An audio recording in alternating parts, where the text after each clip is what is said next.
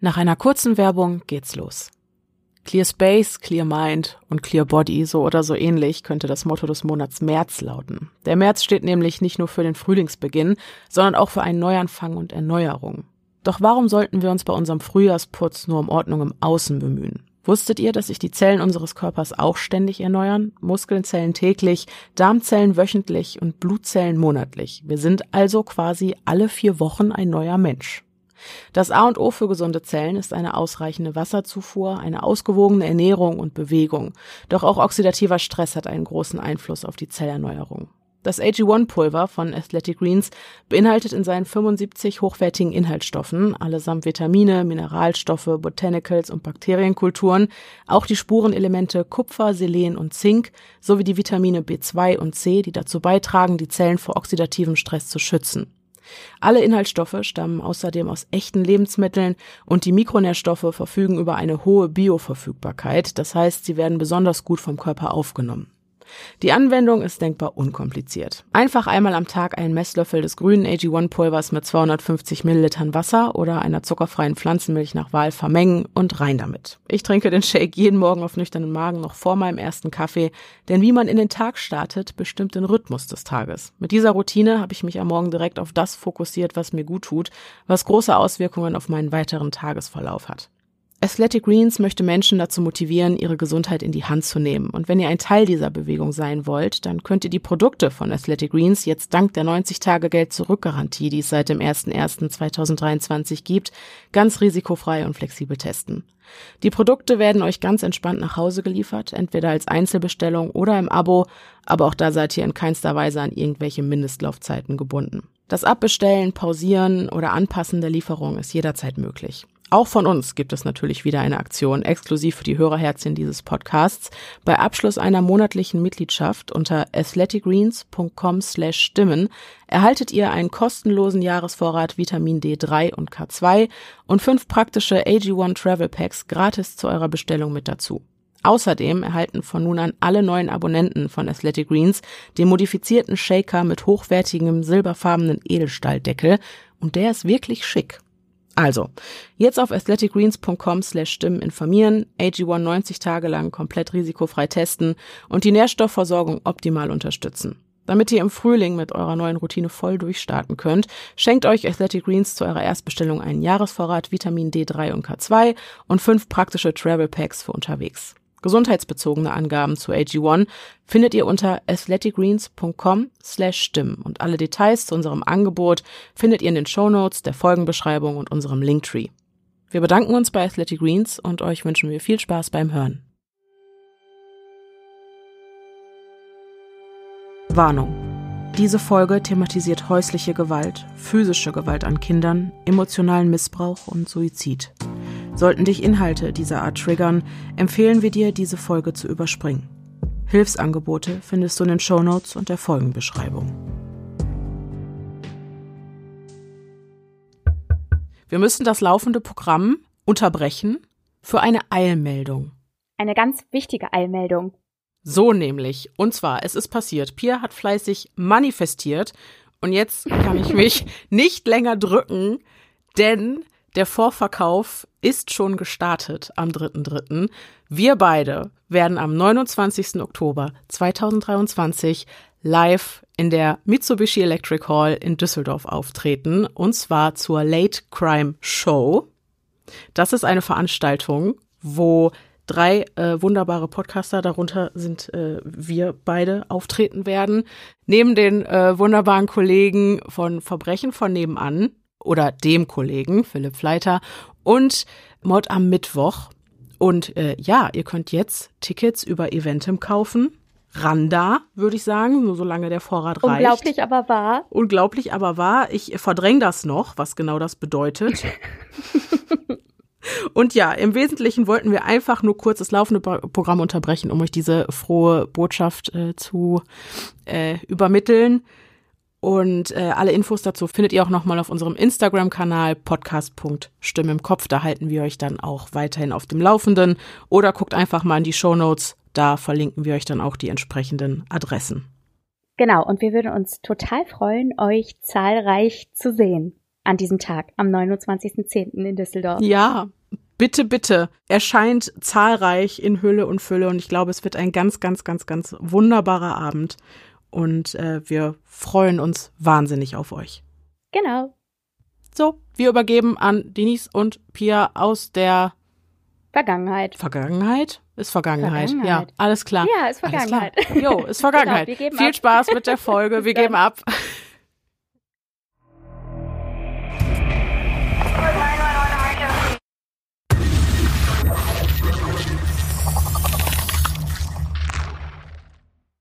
Hallo und herzlich willkommen zurück zu einer neuen Folge des Podcasts Stimme im Kopf. Mein Name ist Denise Mein Name ist Pia. und, wir, sind die Stimmen, die ihr gerade im Kopf habt.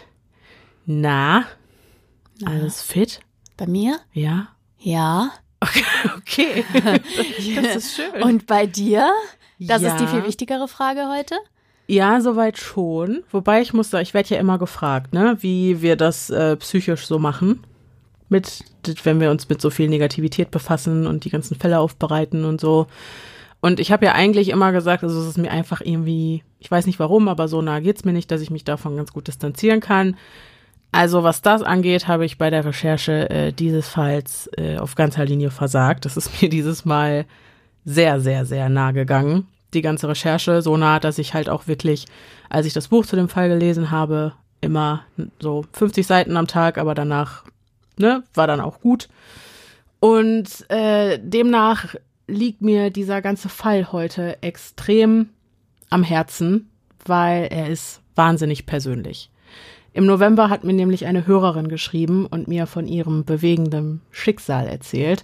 Amelie Sander wurde seit frühester Kindheit in ihrem eigenen Zuhause von ihren primären Bezugspersonen tagtäglich gedemütigt, geschlagen und emotionaler sowie physischer Folter ausgesetzt. Und erst mit 21 Jahren gelang es ihr, sich aus der Tyrannei ihrer Eltern zu befreien, aber der Weg zurück ins Leben ist ein extrem steiniger.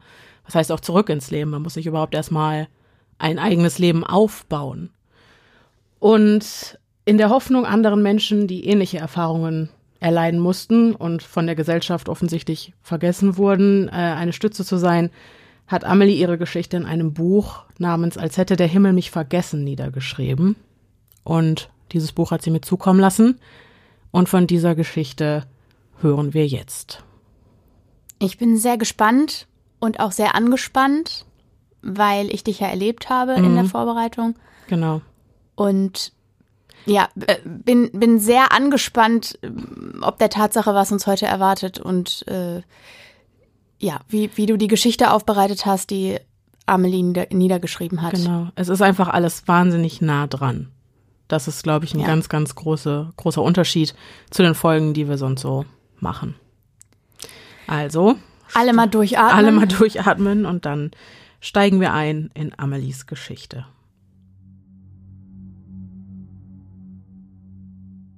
Es ist kalt. Die gefliesten Wände sind kahl.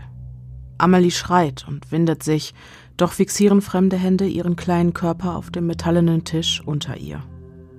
Mit ihren großen braunen Augen blickt sie hilfesuchend in die verschleierten Gesichter ihrer Peiniger.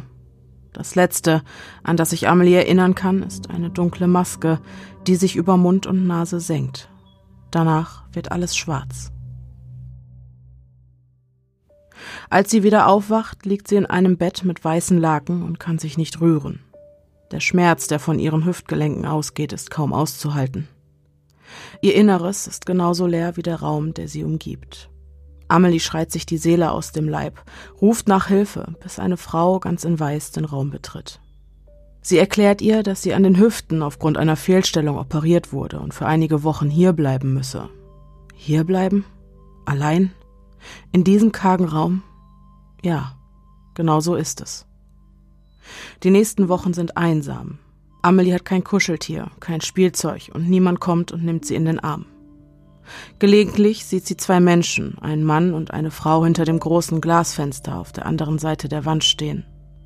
Sie sehen sie an, doch niemals kommen sie zu ihr herein. Während der Mann lacht und einen Eisbecher in die Luft hält, Erdbeereis, Amelies Lieblingsgeschmack, mustert die Frau sie aus kalten, blitzenden Augen. Und im nächsten Augenblick ist das Eis verschwunden. Und ihre Eltern auch. Die Zeit im Krankenhaus vergeht quälend langsam. Zwar ist die Operation gut verlaufen, doch ist es bis zur Genesung noch ein weiter Weg. Ein steiniger obendrein. Denn Amelie ist, seitdem sie denken kann, an dem Ort, den sie ihr Zuhause nennt, nur ein ungebetener Gast. Wohnzimmer, Schlafzimmer und das große Bad sind für sie tabu. Ihr Zimmer hingegen ist nur spärlich eingerichtet. Ein Bett, ein Schrank, sonst nichts. Essen darf sie nur von dem alten Geschirr und auch die ihr zugeteilten Mahlzeiten sind gerade groß genug, um zu verhindern, dass sich ihr kleiner Magen selbst verdaut. Ob das schon immer so war? Amelie weiß es nicht. Ihre früheste Erinnerung ist die an eine traumatische Operation, die sie im Alter von drei Jahren über sich ergehen lassen musste. Sie selbst stellt sich vor, dass sie vor dieser Zeit ein fröhliches, aufgewecktes Kind war, mit strahlenden großen Augen und dem Schalk im Nacken, doch irgendwann muss dieses Feuer in ihr erloschen sein. Jetzt sitzt sie mit gebeugter Haltung am Frühstückstisch und hält den Blick demütig auf das eine Brot mit der Scheibe Wurst vor ihr nach unten gerichtet. Amelie hat viele Fragen. Stellen darf sie davon keine. Mama mag es nicht, wenn sie Fragen stellt, und als Antwort bekommt sie Schläge. Amelie fragt sich oft, was sie falsch gemacht hat, was mit ihr nicht richtig ist, wenn Mama sie wieder ohne ersichtlichen Grund grob am Arm packt und heftig schüttelt, denn eigentlich möchte sie, wie jedes andere Kind, nichts weiter als ihren Eltern zu gefallen. Irgendwann kam ihr der Gedanke, dass Mama Abstand braucht, sie möchte, dass Amelie still ist. Seitdem stellt sie keine Fragen mehr. Doch so sehr sie sich auch bemüht, sie kann es Mama einfach nicht recht machen. Mit vier Jahren soll Amelie allein in den Kindergarten gehen, sich aber nicht vom Fleck bewegen. Dann kommt es vor, dass sie stundenlang auf den Stufen vor dem Eingang des großen Mehrfamilienhauses steht und wartet, bis die Nachbarn bei Mama klingeln und fragen, was denn mit dem Kind los sei. Danach holt Mama sie rein, und dann gibt es Schläge, wobei ihre Worte noch viel schmerzhafter sind. Die anderen Kinder würden eh nicht mit einem Krüppel, wie sie es einer ist, spielen wollen, sagt sie. Sie sei behindert, deshalb dürfe sie nicht mit anderen Kindern spielen. An den Tagen, an denen Amelie dann doch bereitwillig in den Kindergarten geht und mit anderen Kindern spielt, ist das Resultat dasselbe. In ihrem Kopf dreht sich alles. Sie soll in den Kindergarten gehen, doch darf sich nicht vom Fleck bewegen. Sie darf nicht mit anderen Kindern spielen, doch zu Hause bleiben darf sie auch nicht. Wenn sie im Kindergarten, so wie alle anderen Kinder, zu Mittag isst, anstatt das Essen zu verweigern, so wie Mama es ihr befohlen hatte, gibt es eine Tracht Prügel, und wenn sie das Essen verweigert, auch. An den Tagen wie diesen hört Amelie, wie Mama mit trauriger und verzweifelter Stimme zu den Kindergärtnerinnen sagt, ach, ich weiß doch auch nicht, was mit meiner Tochter los ist. Auch Amelies Vater erzählt Mama, wenn er spät abends von der Arbeit nach Hause kommt, was für ein kompliziertes Kind sie doch sei und dass sie einfach nicht mehr weiter wisse. Sie macht im Kindergarten einfach nicht mit, sagt sie. Normalerweise schenkt Papa ihr kaum Beachtung, doch wenn er von Amelies zahlreichen Vergehen erfährt, wird auch er wütend. Und weil Papas Schläge noch mehr wehtun als die von Mama, ist es das Beste, für ihn unsichtbar zu bleiben. Doch da sind noch mehr Dinge, die Amelie nicht versteht. So scheint Mama zwei Gesichter zu haben, so dass Amelie nie weiß, woran sie bei ihr ist. In der Öffentlichkeit trägt Mama die ansehnliche Maske einer liebenden und fürsorglichen, wenn auch aufgrund der Behinderung ihrer Tochter überforderten Mutter. Doch reißt sie sich diese vom Gesicht, sobald sie die eigenen vier Wände betritt und entblößt somit die Fratze einer tyrannischen Hexe, die Freude daran findet, ihre eigene Tochter zu quälen. Amelies Wunden an den Hüften heilen langsam. Bereits Wochen bevor der nächste Kontrolltermin ansteht, wird sie regelmäßig von Mama in die Mangel genommen. Du wirst kein Wort mit dem Arzt sprechen, ist das klar? Auch wenn er dich fragt, ob du Schmerzen beim Gehen hast. Du sagst kein Ton, hast du das verstanden? Trichtert sie ihr immer wieder ein. Ihr Wille geschehe. Der Arzt ist nett und geduldig mit Amelie, doch so gerne sie es auch tun würde, sie darf seinen Anweisungen nicht Folge leisten und seine Fragen nicht beantworten. Amelie fühlt sich schuldig, so oder so. Egal was sie tut, bei allem was sie tut, ist die Schuld ihr ständiger Begleiter. Nach einer halben Ewigkeit gibt sich der Mediziner mit den Worten, tja, so kann ich Ihre Tochter leider nicht untersuchen, geschlagen und klappt die Akte in seinen Händen wieder zu. Zurück im Wartezimmer, wo Papa auf die beiden gewartet hatte, beschwert sich Mama darüber, dass dieses verkorkste Kind sich nicht habe untersuchen lassen wollen. Das solle man sich mal vorstellen. Sie seien völlig umsonst hergekommen. Schuldig. Obwohl Amelie nur die Befehle von Mama befolgt hat, ist Papa jetzt außer sich vor Wut. Mit zwei Rezepten, eines für eine Gipsschale, die in den nächsten Tagen zu Mamas neuem Lieblingsfolterinstrument werden wird, und eines für Physiotherapie, geht es schließlich für die dreiköpfige Familie nach Hause. In den kommenden Nächten wird Amelie in der Gipsschale mit einem Gurt derartig festgeschnallt, dass sie sich während der nächtlichen Ruhe keinen Millimeter mehr rühren kann. Papa hingegen bringt am nächsten Tag, als er von der Arbeit kommt, eine Turnstange mit nach Hause für die Physiotherapie. Vor ein paar Wochen geht das Tun gut. Naja, so gut, wie es unter der Obhut solcher Eltern eben gehen kann. Während Amelie ihre Übungen macht, stellt sich Mama genau so hin, dass sie mit ansehen muss, wie ihr strenger kontrollierender Blick auf ihr ruht. Amelie macht das nervös. Und so muss ihr Vater sie immer wieder auffangen, wenn sie zu fallen droht. Ihr Ungeschick macht Papa wütend. So wütend, dass er Amelie eines Abends ungebremst mit dem Kopf voran auf den harten Steinboden aufschlagen lässt. Das hast du davon. Komm schon, steh auf, brüllt ihr Vater, während auf ihrer Stirn eine riesige Beule wächst. Eine Beule, die sich nie wieder zurückbilden wird. Viele Monate später beim Abendessen sagt Papa plötzlich, schau mal, die Amelie hat ein schiefes Gesicht, woraufhin Mama entgegnet, ja Frank, ich hab dir ja schon oft gesagt, die Amelie ist krumm und schief. Danach brechen beide in schallendes Gelächter aus. Da es Mama zu aufwendig ist, Amelie wöchentlich zur Physiotherapie zu bringen, beschließt sie kurzerhand, dass sie die Übungen auch zu Hause mit ihr machen könne. Leg dich auf den Bauch, wir machen jetzt Schubkarre, sagt sie eines Tages harsch zu ihr. Amelie gehorcht und läuft auf den Armen abgestützt durch den Raum, während Mama ihre Knöchel fest im Griff hat. Als Amelies Kräfte schwinden, fängt sie an zu weinen, doch das interessiert Mama nicht. Im Gegenteil. Wieder ergreift die Wut von ihr Besitz, und mit einem Mal beginnt sie an Amelies Bein herumzureißen und zu schütteln, als wäre sie ein Bettvorleger. Immer wieder schlägt Amelie mit dem Kopf auf den Boden auf, bis alles in dichtem Nebel versinkt. Steh gefälligst auf, hört sie Mama noch schreien, als diese endlich von ihr ablässt. Doch ehe sie gehorchen kann, hüllt sie eine erdrückende Schwärze ein.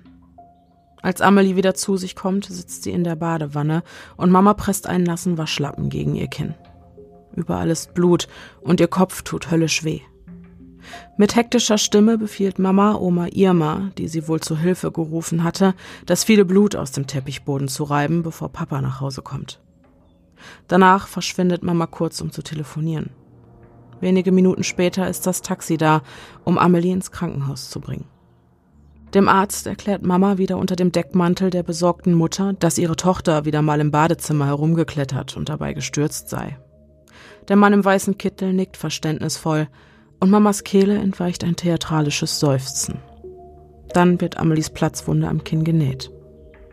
Zurück zu Hause glaubt Papa, der dieselbe Erklärung aufgetischt bekommt wie der Arzt im Krankenhaus, Mama jedes Wort. Natürlich wurde Amelie wie immer zum Schweigen aufgefordert, doch da sich ohnehin niemand dafür interessiert, was mit ihrem Kind passiert ist, kommt sie gar nicht erst in die Verlegenheit zu lügen. Von ihrem Vater bekommt sie keine Umarmung, keinen Trost.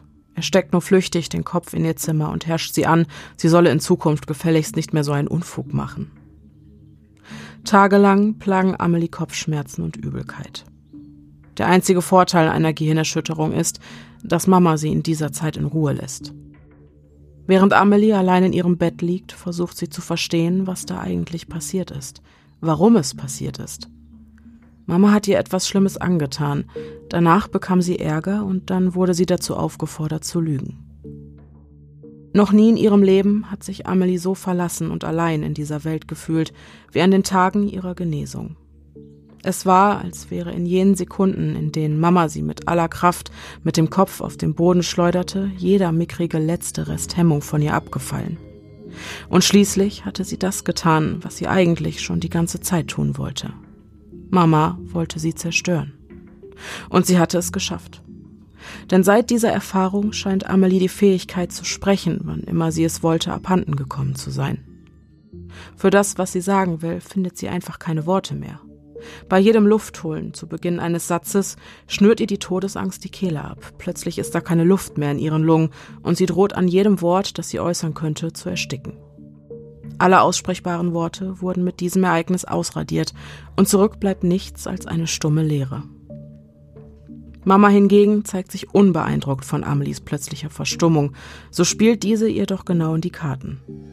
Stattdessen weitet sie ihr manipulatives Verwirrspiel jetzt auch auf Amelies Toilettengänge aus.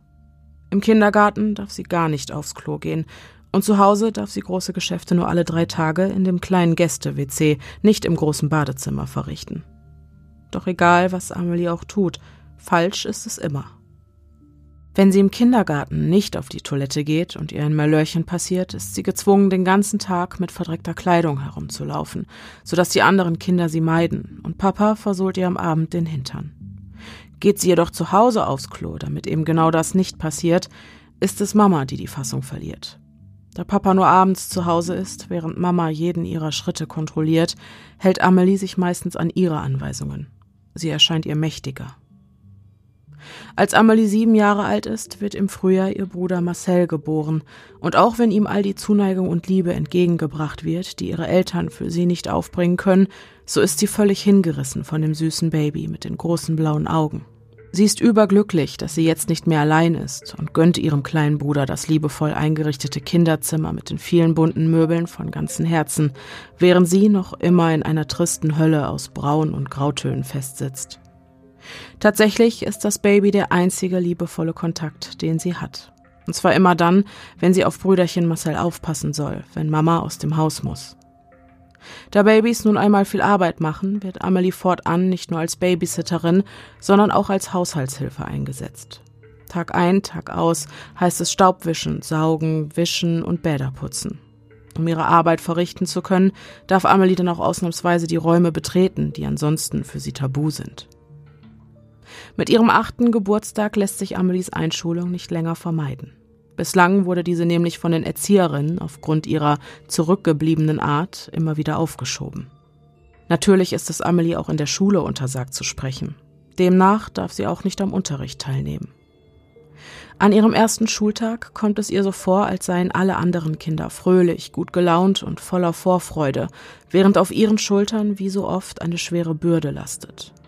Als Lehrerin ihre neue Klasse freudig begrüßt und die Kinder auffordert, sich der Reihe nach vorzustellen, bleibt Amelie stumm. Auch am nächsten Tag sagt sie kein Wort, genauso wie am Tag darauf und an dem Tag darauf. Und dann, eines Tages passiert es. Amelie macht sich vor der ganzen Klasse in die Hose, und weil sie mit der Lehrerin nicht spricht, ist sie dazu gezwungen, Amelies Mutter zu einer Unterredung in die Schule zu bestellen. Wieder mal geht Mama in der Rolle der verzweifelten, nach Rat suchenden Mutter auf und die Lehrerin hat großes Mitleid mit ihr. Die arme Frau, so ein schlimmes Schicksal, was für ein schreckliches Kind. Zu Hause erwartet Amelie dann Mamas grausame Strafe für ihr Vergehen, ihre Notdurft nicht unter Schmerzen bei sich behalten zu haben. Denn auf die Schultoiletten darf sie ja nicht. Als Mama mit einem Löffel zurück in das Badezimmer kommt, in dem sie Amelie eingesperrt hat, schwant ihr Böses. Los, sagt sie, ist auf der Stelle auf. Ein solches Ausmaß an Grausamkeit hatte selbst sie ihr nicht zugetraut. Für den Rest des Tages achtet Mama mit Adlersaugen darauf, dass Amelie sich nicht in einer unbeobachteten Sekunde übergibt. Immer wieder überfällt sie ein Würgereiz. Der abgrundtiefe Ekel vor sich selbst ist kaum auszuhalten. Am Abend geht Amelie völlig verstört zu Bett und betet, dass sie schnell in einen traumlosen Schlaf fällt, um nie wieder aufzuwachen.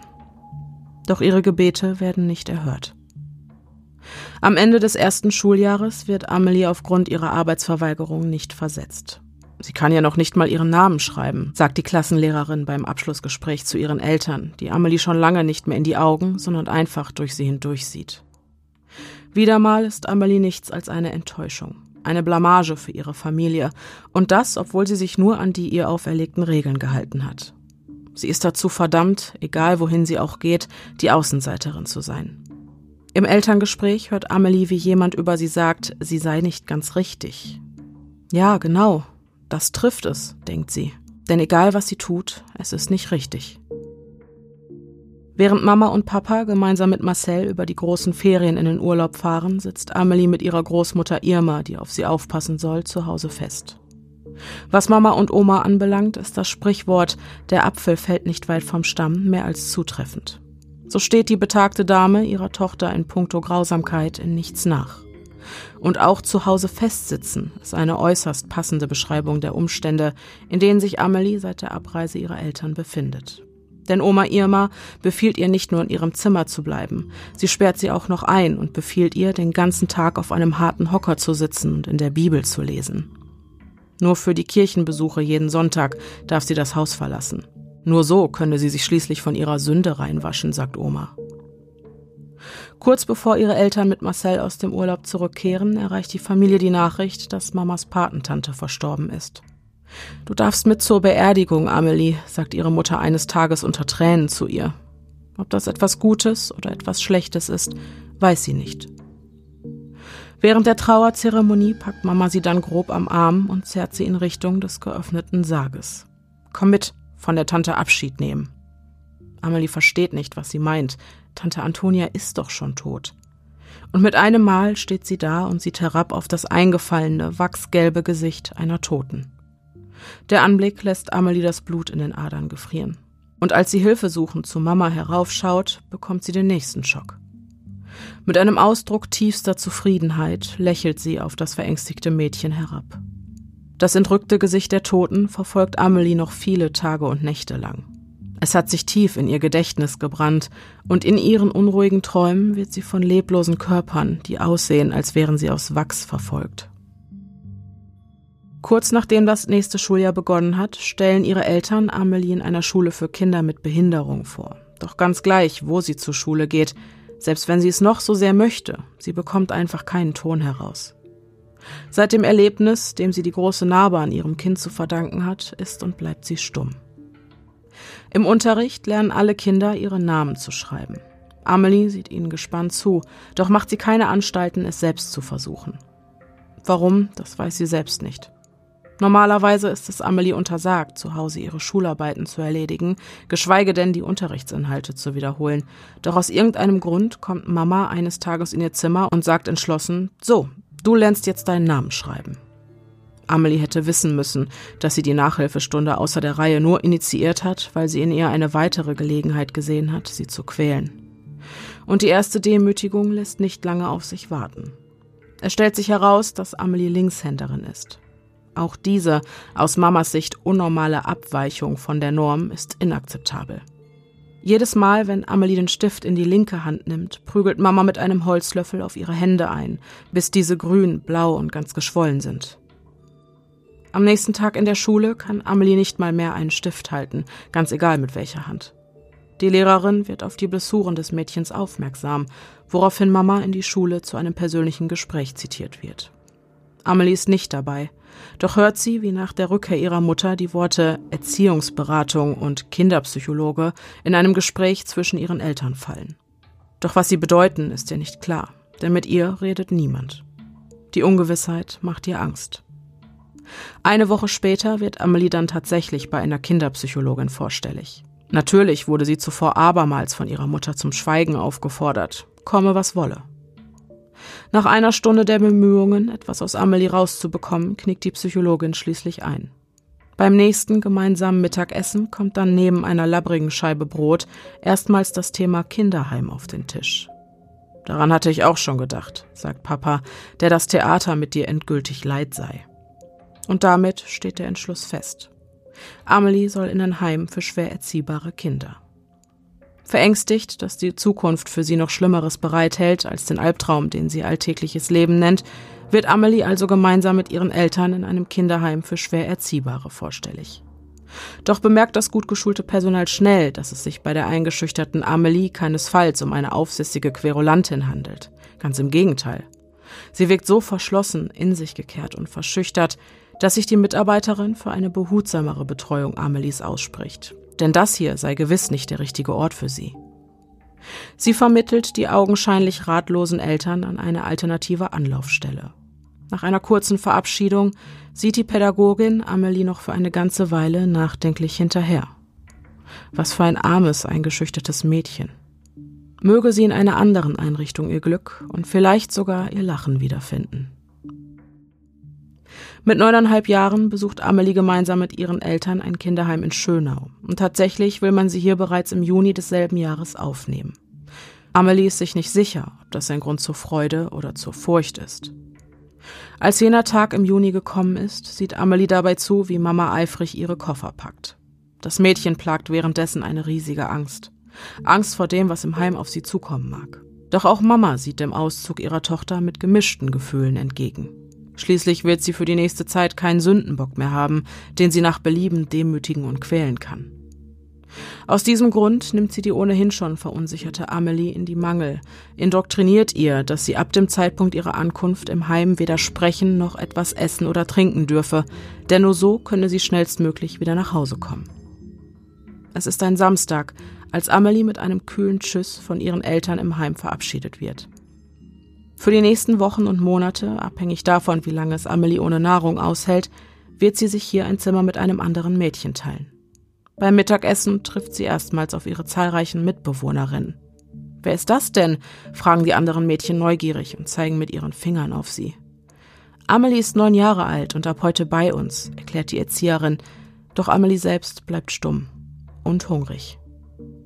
Während die anderen Mädchen beim Essen plaudern und lachen, wird Amelie von der unsichtbaren Macht ihrer Mutter zurückgehalten, die sie auch ohne ihre physische Anwesenheit fest im Griff hat. Eine weitere Erzieherin betritt die großräumige Küche und stellt sich ihr mit dem Namen Larissa vor. Ihre aufgeschlossene und herzliche Art macht es Amelie schwer, weiterhin Mamas Regeln zu befolgen. Wie gerne würde sie ihre zahlreichen Fragen beantworten, etwas essen und auf die Toilette gehen, doch wie immer tut sie nichts von alledem.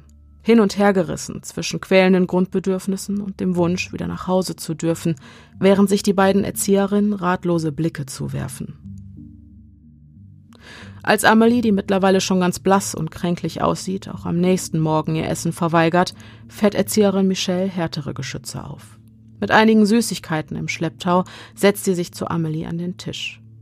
Während sie genüsslich in einen der Riegel hineinbeißt, bekommt Amelies Mauer allmählich feine Risse, denn Süßigkeiten sind ihr Kryptonit. Hm, ist das lecker. Willst du auch einen? sagt Michelle und hält Amelie die Köstlichkeiten unter die Nase. Und dann geschieht es. In einem schwachen Moment greift Amelie zu, und noch während die Schokolade unter einer Geschmacksexplosion auf ihrer Zunge zerfließt, plagt sie die Angst, versagt zu haben und damit einhergehend nie wieder nach Hause zu dürfen. Doch mit einem Mal scheint ihr das vollkommen egal zu sein. Hier gibt es Essen, Süßigkeiten und Limonade, so viel sie will. Niemand schreit sie an, schlägt sie oder zwingt sie zu unliebsamer Hausarbeit. Wie schlimm kann dieser Ort also schon sein? Der Bann scheint gebrochen, auch wenn sie noch immer bei allem, was sie tut, ein schlechtes Gewissen, das Gefühl von Schuld und die Angst plagt, etwas Falsches getan zu haben. In den kommenden Wochen taut Amelie allmählich auf, und schon bald fehlt von dem eingeschüchterten, in sich zurückgezogenen Mädchen jede Spur. Sie knüpft Freundschaften, spielt mit anderen Kindern und auch im Unterricht gelingt es ihr mit Larissas Hilfe, ihre Defizite aufzuholen. Ja, sie findet sogar ihr Lachen wieder. Und dann kommen die Weihnachtsferien der Tag, an dem Amelie wieder einmal verstummt. Denn genau wie alle anderen Kinder soll sie die Feiertage bei ihrer Familie verbringen. Erstmals kreuzt die Idee, sich jemandem anzuvertrauen, Amelies Gedanken, und doch wagt sie es nicht, den Erzieherinnen von ihrem Kummer zu erzählen. Und so kommt der Tag, an dem Amelie von ihren Eltern genauso lieblos in Empfang genommen wird, wie sie sie vor einigen Wochen im Heim verabschiedet hatten. Zurück zu Hause hagelt es ein Donnerwetter, weil Amelie offensichtlich nicht wie befohlen jegliche Nahrungsaufnahme verweigert hat.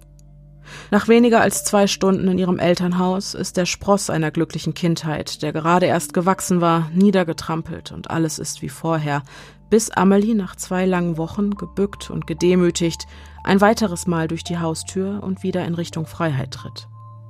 Zurück im Heim ist es ihr dann endlich wieder erlaubt, das sorglose Leben eines unbeschwerten Kindes zu führen, sich zu entwickeln und Fortschritte zu machen. Doch auf Mama ist wie immer Verlass. Amelie kann ihr nicht entrinnen, egal was sie auch tut. Diese niederschmetternde Erkenntnis trifft sie, als sich ihre Eltern eines Tages für ein Gespräch mit der Heimleitung ankündigen. Während des Gesprächs fragt der Heimleiter Amelie plötzlich, ob sie hier bleiben oder zurück nach Hause zu ihren Eltern und ihrem Bruder wolle. Die Antwort auf diese Frage liegt klar auf der Hand. Natürlich will sie hier bleiben. Hier bleiben, schreit es in Amelie, doch es ist, als würde ihr unter dem eiskalten, kontrollierenden Blick ihrer Mutter die Kontrolle über ihre Stimme entzogen werden. Als ihre scheinbar ferngesteuerten Lippen den Wunsch, ich möchte wieder nach Hause, verbalisieren, lässt das Entsetzen über ihre eigenen Worte Amelie das Blut in den Adern gefrieren. Doch da ist es bereits zu spät. Denn der Heimleiter entgegnet, wenn das so ist, dann darfst du natürlich wieder zurück zu deiner Familie, Amelie. An jenem Tag verstummt sie wieder. Nachdem sie zögerlich ihre Sachen gepackt hat, steht ihr der Augenblick bevor, der ihr mit Abstand am schwersten fällt. Der Abschied von Larissa. Es gäbe so vieles, das sie ihr gerne sagen würde. Doch hinter der Mauer, die Amelie vom Rest der Welt abschottet, hört sie niemand schreien. Zurück zu Hause kommt Amelie wieder auf eine Schule für lernbehinderte Kinder. Ihre neue Sitznachbarin heißt Mara und ist drei Jahre jünger als sie. Als das aufgeschlossene Mädchen eines Tages das Wort an Amelie richtet, fällt diese vor Überraschung fast vom Stuhl. Von da an wechseln die beiden Mädchen jeden Tag ein paar Worte. Amelie tut der Austausch gut, und aus irgendeinem Grund lässt sie die Tatsache, dass es jemand aufrichtig gut mit ihr meint, hoffen. Worauf, das weiß sie selbst nicht.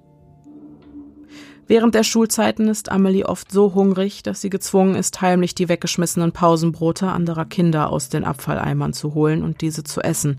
Doch wird sie bei diesem Unterfangen eines Tages von einer Klassenkameradin erwischt. Was machst du da? will Emilia angewidert wissen. Amelie erstarrt, woraufhin Emilia eins und eins zusammenzählt, sie am Arm packt und mit den Worten Komm mal mit über den Pausenhof zerrt. In dem kleinen Supermarkt gleich neben der Schule zeigt Emilia Amelie, wie man klaut. Für eine Weile geht das gut und die ausgehungerte Amelie schwebt jedes Mal, wenn sie erfolgreich eine Tafel Schokolade erwirtschaftet hat, im siebten Himmel.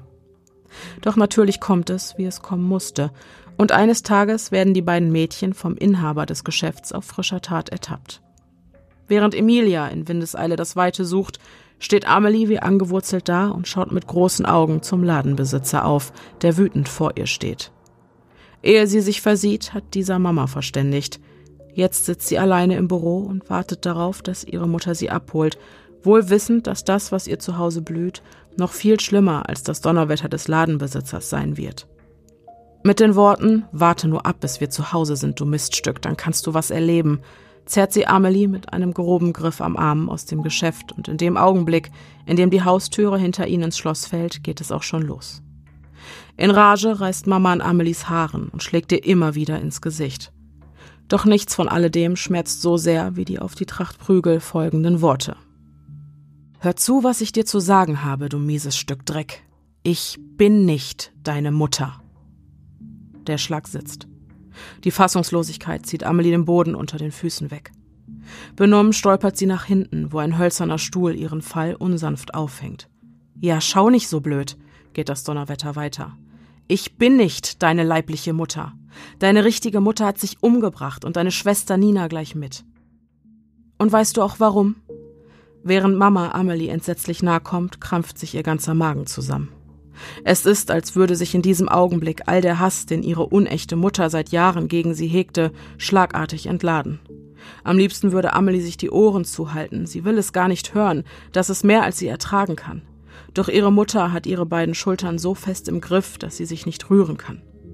Ihr bleibt nichts anderes übrig, als mit anzuhören, wie Mama ihr entgegenschreit, dass ihre leibliche Mutter krank war. Geisteskrank.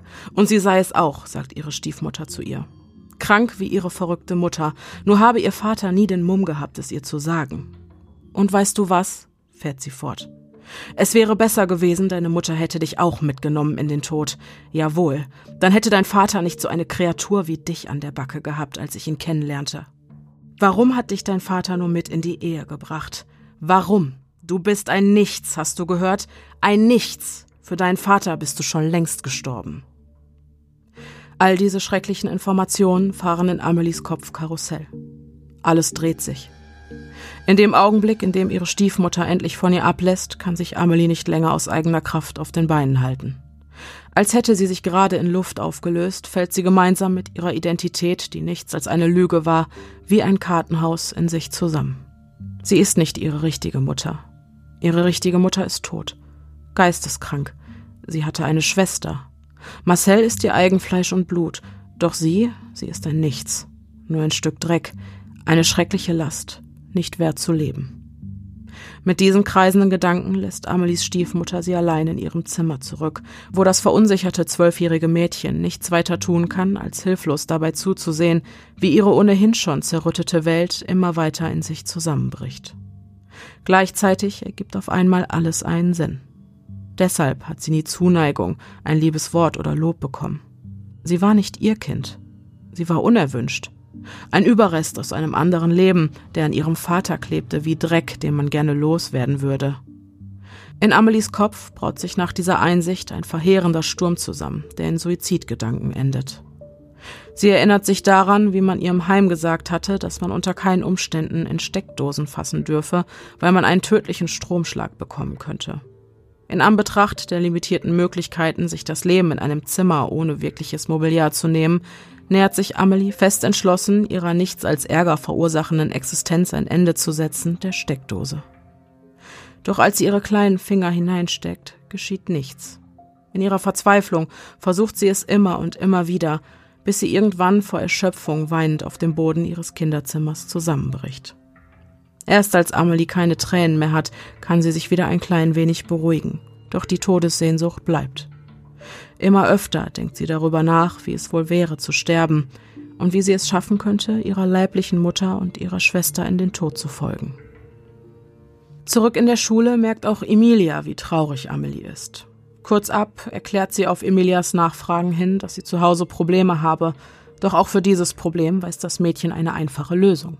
Na dann hau doch von zu Hause ab, sagt Emilia, als wäre das keine große Sache. Und wie stellst du dir das vor? fragt Amelie ungläubig. Ist doch ganz einfach, beginnt Emilia ihr Ausreißer einmal eins. Nachts, wenn deine Eltern schlafen, klaust du ihnen Geld und am nächsten Tag gehst du nach der Schule einfach nicht zurück nach Hause. Amelie weiß nicht so recht. Ist das wirklich sicher? Und wo soll sie dann hin? Doch mit dem Argument, dass Amelia erstmal bei ihr übernachten könne, entkräftigt Emilia schließlich auch die letzten Zweifel. Und so setzt Amelie ihren Plan in der nächsten Woche in die Tat um. Am Tag X fällt Emilia auf, dass Amelia gar keine Klamotten für ihre Flucht gepackt hat. Na, so geht das aber nicht, sagt sie. Und so führt es die beiden Mädchen für ihren nächsten Raubzug erst einmal in die Stadt. Nachdem sie einige Anziehsachen aus den angesagtesten Läden geklaut haben, geht es dann auf direktem Wege zu Emilia nach Hause. Dort angekommen muss Amelie erstmal einen Großteil ihrer Beute an ihre Freundin abtreten, da diese ihre Flucht ja überhaupt erst ermöglicht habe. Als Emilias Mutter am Abend von der Arbeit heimkommt, fällt diese bei dem Anblick des fremden Mädchens in ihrem Haus aus allen Wolken. Hallo, sagt sie verwundert, wer bist denn du? Noch bevor Amelie antworten kann, was ihr ohnehin schon schwer genug fällt, übernimmt Emilia die Gesprächsführung. Das ist Amelie, sagt sie. Sie ist von zu Hause abgehauen. Amelie glaubt, sie hört nicht richtig. Die letzten Worte ihrer Freundin fühlen sich an wie ein Dolch, den man ihr gerade in den Rücken gestochen hat. Emilia wollte ihr gar nicht helfen. Das wollte sie nie. Sie hatte sie nur ausgenutzt. Ausgenutzt, um einen Laufburschen zu haben, der für sie den Kopf hinhält, indem er für sie Klamotten klaut, damit sie sich nicht die Hände schmutzig machen muss. Natürlich verständigt Emilias Mutter umgehend Mama und einigt sich mit ihr darauf, dass Amelie zwar für diese Nacht bleiben könne, morgen nach der Schule aber unverzüglich zurück nach Hause müsse. Und so sei es. Zum Schulschluss am nächsten Tag steht Mama bereits mit versteinerter Miene und vor Zorn nur so sprühenden Augen am Schultor. Aber damit hatte Amelie gerechnet, genauso wie mit den Beleidigungen und den vielen Schlägen, die sie zurück zu Hause über sich ergehen lassen muss. Nur ein Tag wie jeder andere. Mit Amelies 13. Geburtstag steht eine weitere große Veränderung an. Die ganze Familie will in ein großes Einfamilienhaus ziehen. Und zwar in der Stadt, in der auch Amelies Mutter gelebt hat. Eines Tages eröffnet Mama Amelie, dass ihre leibliche Mutter ebenso wie ihre Schwester auch an diesem Ort beerdigt wurden. Zum ersten Mal, seitdem sie von ihrer eigentlichen Herkunft weiß, fasst Amelie schließlich den Mut zu fragen, warum sich ihre Mutter das Leben genommen hat. Die Antwort von Mama ist wie zu erwarten niederschmetternd. Weil sie krank war, krank im Kopf, so wie du. Und dich wollte sie nicht, von Anfang an nicht. Darum hat sie etwas eingenommen, als sie merkte, dass sie mit dir schwanger war. Deswegen bist du so behindert. Und später hat sie dich vor der Tür deiner Großmutter abgesetzt, statt dich mit in den Tod zu nehmen. Ach, hätte sie doch nur dich mitgenommen und Nina am Leben gelassen. Mit ihr hätten wir keinen solchen Ärger wie mit dir. Und dennoch ist heute der Tag, an dem Amelie erstmals das Grab ihrer Mutter und ihrer Schwester sehen wird. Das hatte Mama ihr nämlich nach ihrer Hastirade in triumphierendem Tonfall eröffnet. Amelie weiß nicht, was sie davon halten soll. Seit dem Vorfall mit Tante Antonia ist ihr alles, was auch nur im entferntesten mit Tod zu tun hat, ein Graus. Ganz gleich ob Friedhöfe oder Beerdigungen. Andererseits möchte sie mehr über ihre echte Mutter, ihre Schwester und die Umstände ihres Todes erfahren. Nur wenig später steht Amelie vor dem ersten handfesten Beweis, dass es sie tatsächlich gegeben hat. Nina Sander steht dort auf dem kalten Stein. Wundersamerweise fühlt Amelie bei diesem Anblick rein gar nichts, außer eine große Leere. Seine leibliche Mutter liegt da hinten in einem Sozialgrab. Mamas energische Stimme durchbricht das Vakuum, in dem sich Amelie bis gerade eben noch befunden hat, auf unsanfte Art und Weise. Aber da gehen wir jetzt nicht hin. Das ist uninteressant für dich, fährt sie barsch fort. Aber warum liegt sie nicht bei meiner Schwester? möchte Amelie wissen. Man habe ihre Leichen zu unterschiedlichen Zeitpunkten gefunden. Eine Erklärung, die das hinterbliebene Mädchen mit mehr Fragen als Antworten zurücklässt. Doch das kalte Schweigen ihrer Stiefmutter signalisiert ihr, dass es nun an ihrer kindlichen Fantasie liegt, die Wissenslücken mit den schlimmstmöglichen Szenarien zu füllen. Kurz nach dem Einzug ins neue Haus steht der nächste Familienurlaub auf dem Plan. Natürlich ohne Amelie. Die bleibt wie gewohnt zu Hause und unter der Obhut von Oma Irma. Im neuen Haus gelten neue Regeln. Da ihre Großmutter sich mit der Nachbarin angefreundet hat, verlässt sie gelegentlich das Haus, doch auch in den Zeiten ihrer Abwesenheit ist es Amelie nicht gestattet, ihr Zimmer zu verlassen. Hinter verriegelter Tür sitzt sie Stunde um Stunde, Tag für Tag, Woche um Woche auf dem Stuhl in ihrem Zimmer und starrt aus dem Fenster, so wie Oma Irma es ihr befohlen hatte, immer von der Angst geplagt, was sie tun würde, wenn Großmutter nicht mehr zurückkommen würde. Immerhin war sie schon alt. Dann säße sie hier fest, gefangen in den eigenen vier Wänden. Niemand würde nach ihr suchen, und nach kürzester Zeit wäre Amelie verhungert oder verdurstet. Doch eines Tages findet Amelie unter ihrem Bett ein altes Radio. Als sie es erstmals heimlich in Betrieb nimmt, denn das Risiko, dass man es ihr doch wieder wegnimmt, ist einfach zu groß, ist es, als würde sich ein Fenster zu einer anderen Welt öffnen. Die Musik und das fröhliche Geschnatter der Moderatoren, die miteinander scherzen und immer interessante Dinge zu erzählen haben, schaffen es, sie für eine Weile von ihrer Angst abzulenken. In diesen rar gezählten Stunden des Friedens flüchtet sich Amelie in eine Fantasiewelt, in der auch sie hinter einem Mikrofon sitzt, ungehemmt drauf losplaudert und schlagfertige Witze macht, die den Zuhörern auf der anderen Seite ein Lächeln aufs Gesicht zaubern. In dieser Parallelwelt gibt es keine Mama, keine Mauer, die sie zum Schweigen bringt. Und so hört Amelie Bayern 3, wann immer es ihr möglich ist, und träumt davon, irgendwann in einer anderen Realität Moderatorin zu werden. Besonders gut kann sie sich mit dem Song Über sieben Brücken musst du gehen von Peter Maffay identifizieren. Über sieben Brücken musst du gehen, sieben dunkle Jahre überstehen. Siebenmal wirst du die Asche sein, aber einmal auch der helle Schein. Amelie ist die Asche. Jeden Tag verbrennt etwas in ihr. Doch könnte es tatsächlich sein, dass auch sie eines Tages der helle Schein sein wird? Gilt das auch für Sie, dass auf Schlimmes irgendwann Gutes folgt? Der Song gibt ihr Hoffnung. Immer wenn Oma Irma nach ihren Ausflügen dann für ihren Kontrollgang die Zimmertür aufreißt, sitzt Amelie wieder brav auf ihrem Stuhl, während das Radio gut versteckt unter ihrem Bett auf den nächsten Ausflug ihrer Großmutter wartet. Und an den Tagen, an denen es soweit ist, ist Amelie, wenn sie abends zu Bett geht, fast glücklich. Nach der Rückkehr ihrer Eltern und ihres Bruders aus dem Urlaub steht Amelies 14. Geburtstag an. Doch obwohl dieses Mal sogar die Verwandtschaft zu Kaffee und Kuchen in das neue Haus eingeladen wird, darf Amelie nicht an der Feier ihres eigenen Ehrentages teilnehmen. Zuvor hatte Mama ihr wieder gedroht, sie solle es bloß nicht wagen, aus ihrem Zimmer zu kommen, während die Gäste da sind. Nur damit sie allen Anwesenden demonstrieren kann, wie schwer sie es mit ihrer allzu verschrobenen Tochter doch hat dass sie sich sogar an ihrem Geburtstag weigert, ihr Zimmer zu verlassen. Nicht zu fassen. Die Verwandten kommen und gehen. Niemand hinterfragt etwas. Keiner kommt auch nur auf die Idee, die Treppe hochzusteigen und bei Amelie nach dem Rechten zu sehen. Einige Nächte darauf liegt Amelie schlaflos im Bett. Der hämmernde Schmerz in ihrem Kiefer hält sie wach. So geht das schon seit Stunden. Da ihr mit der Körperpflege auch das Putzen ihrer Zähne seit Jahren verweigert wird, beginnt allmählich der Verfall an ihnen zu nagen. Als Amelie am nächsten Morgen von der ruhelosen Nacht übermüdet mit einer dicken Backe vor ihrer Mutter steht, verdreht diese genervt die Augen, verschwindet kurz im Bad und drückt ihr daraufhin einen Blister Schmerztabletten in die Hand. Die nächsten Tage darf Amelie im Bett bleiben, doch hat das den Nachteil, dass ihr körperliches Wohlbefinden immer weiter abnimmt, desto länger sie dazu verdammt ist, in ihrem eigenen Dreck zu liegen. Schließlich wiegt der Leidensdruck so schwer, dass Amelie gegenüber ihrer Mutter den Wunsch formuliert, sich waschen zu dürfen. Mama überlegt. Da Badezimmer, genau wie Wohn- und Schlafzimmer, für ihre Stieftochter strengstens verboten sind, muss eine andere Lösung her. Die neue Regel lautet, Amelie darf sich alle vier Wochen am Waschbecken im Keller waschen. Das muss reichen. Und warmes Wasser gibt es auch nicht.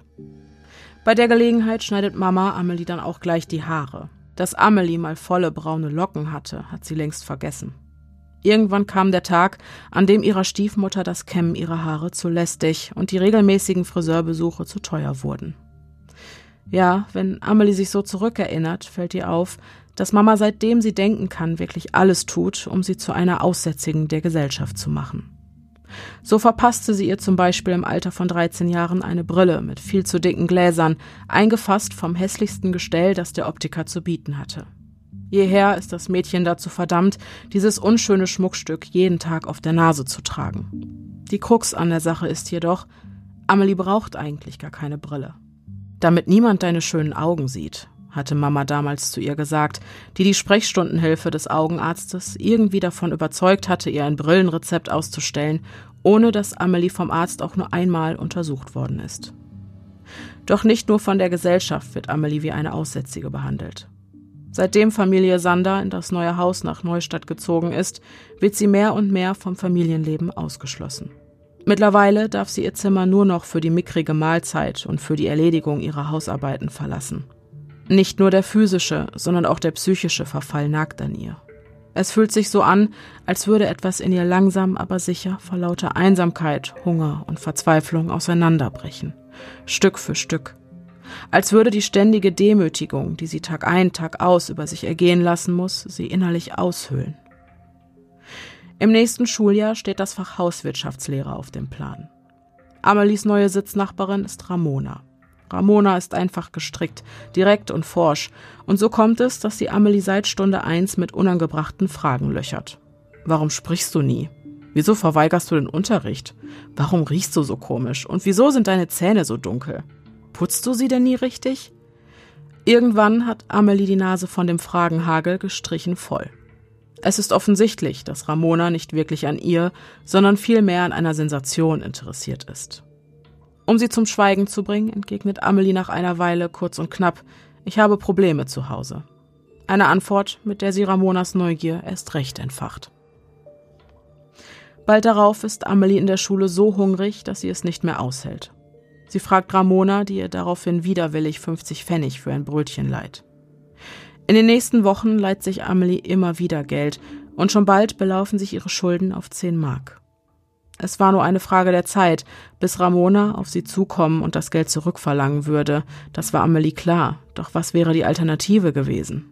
Noch mehr hungern, bis die Magenkrämpfe sie ein für allemal um den Verstand bringen? Als Ramona dahinter kommt, dass Amelie kein Taschengeld bekommt und ihr somit das Geld nie wird zurückgeben können, verlangt sie nach der Telefonnummer von Amelies Eltern. Nein, bloß nicht, fleht Amelie, und ehe sie sich versieht, erzählt sie Ramona in ihrer Verzweiflung von der Situation zu Hause. Jetzt ist es raus. Ihre Klassenkameradin hält einen Augenblick inne. Dann macht sie denselben neunmal klugen Vorschlag wie Emilia vor einigen Monaten. Dann hau von zu Hause ab, Amelie weiß nicht so recht. Beim letzten Mal ist dieses Vorhaben gehörig schief gegangen. Und wo soll ich dann hin? fragt sie schließlich. Sieh zu, dass du bis Freitag genug Geld zusammen hast. Nach der Schule kannst du erstmal zu mir. Abends gehen wir in meine Stammkneipe und von da an sehen wir dann weiter. Amelie ist klar, dass Ramona ihr nicht wirklich helfen will. Sie ist nur daran interessiert, ihr Geld wieder zu bekommen. Aber was ist, wenn es dieses Mal klappt? Wenn Ramona ihre Brücke in die Freiheit ist? Am Mittwochabend trifft Amelie den Entschluss, ein weiteres Mal alles auf eine Karte zu setzen. In der Nacht darauf klaut sie ihrem Vater das benötigte Geld aus dem Portemonnaie und nach der Schule geht sie anstatt nach Hause mit zu Ramona, die ihr von ihrem Diebesgut erst einmal 20 Mark abknüpft. Ihre Schulden, Zins und Zinseszins, erklärt sie. Danach eröffnet Ramona Amelie, dass sie aber auf gar keinen Fall bei ihr übernachten könne, stellt aber in Aussicht, dass sich im Laufe des Abends schon eine andere Möglichkeit finden lassen würde. Wie genau diese aussehen soll, weiß sie nicht. Am Abend gehen die beiden Mädchen dann in die besagte Stammkneipe, wo sie Ramonas Freund treffen. Ab diesem Zeitpunkt ist Amelie abgeschrieben, wechselt mehr Worte mit dem Wirt als mit ihrer Freundin, doch die meiste Zeit über sitzt sie stillschweigend und allein vor ihrem Kamillentee. Etwas anderes bekommt sie seit Tagen nicht mehr runter, weil ihr Verdauungstrakt aufgrund von Mamas Restriktionen, was Nahrung und Notdurft betrifft, verrückt spielt. Als Ramona später am Abend schließlich verkündet, sie müsse jetzt ins Bett und würde sich ein Taxi bestellen, ist Amelie wie vor den Kopf gestoßen. Und was ist mit mir? platzt die Hilflosigkeit aus ihr heraus. Ramonas Freund bietet daraufhin seine Couch an, doch ist seine Freundin absolut dagegen. Bist du verrückt? Was willst du denn mit der? wettert Ramona, bevor sie in ihr Taxi steigt und Amelie allein zurücklässt. Die folgende Nacht verbringt die 15-Jährige also Mutterseelen allein in einer leerstehenden Lagerhalle neben der Kneipe.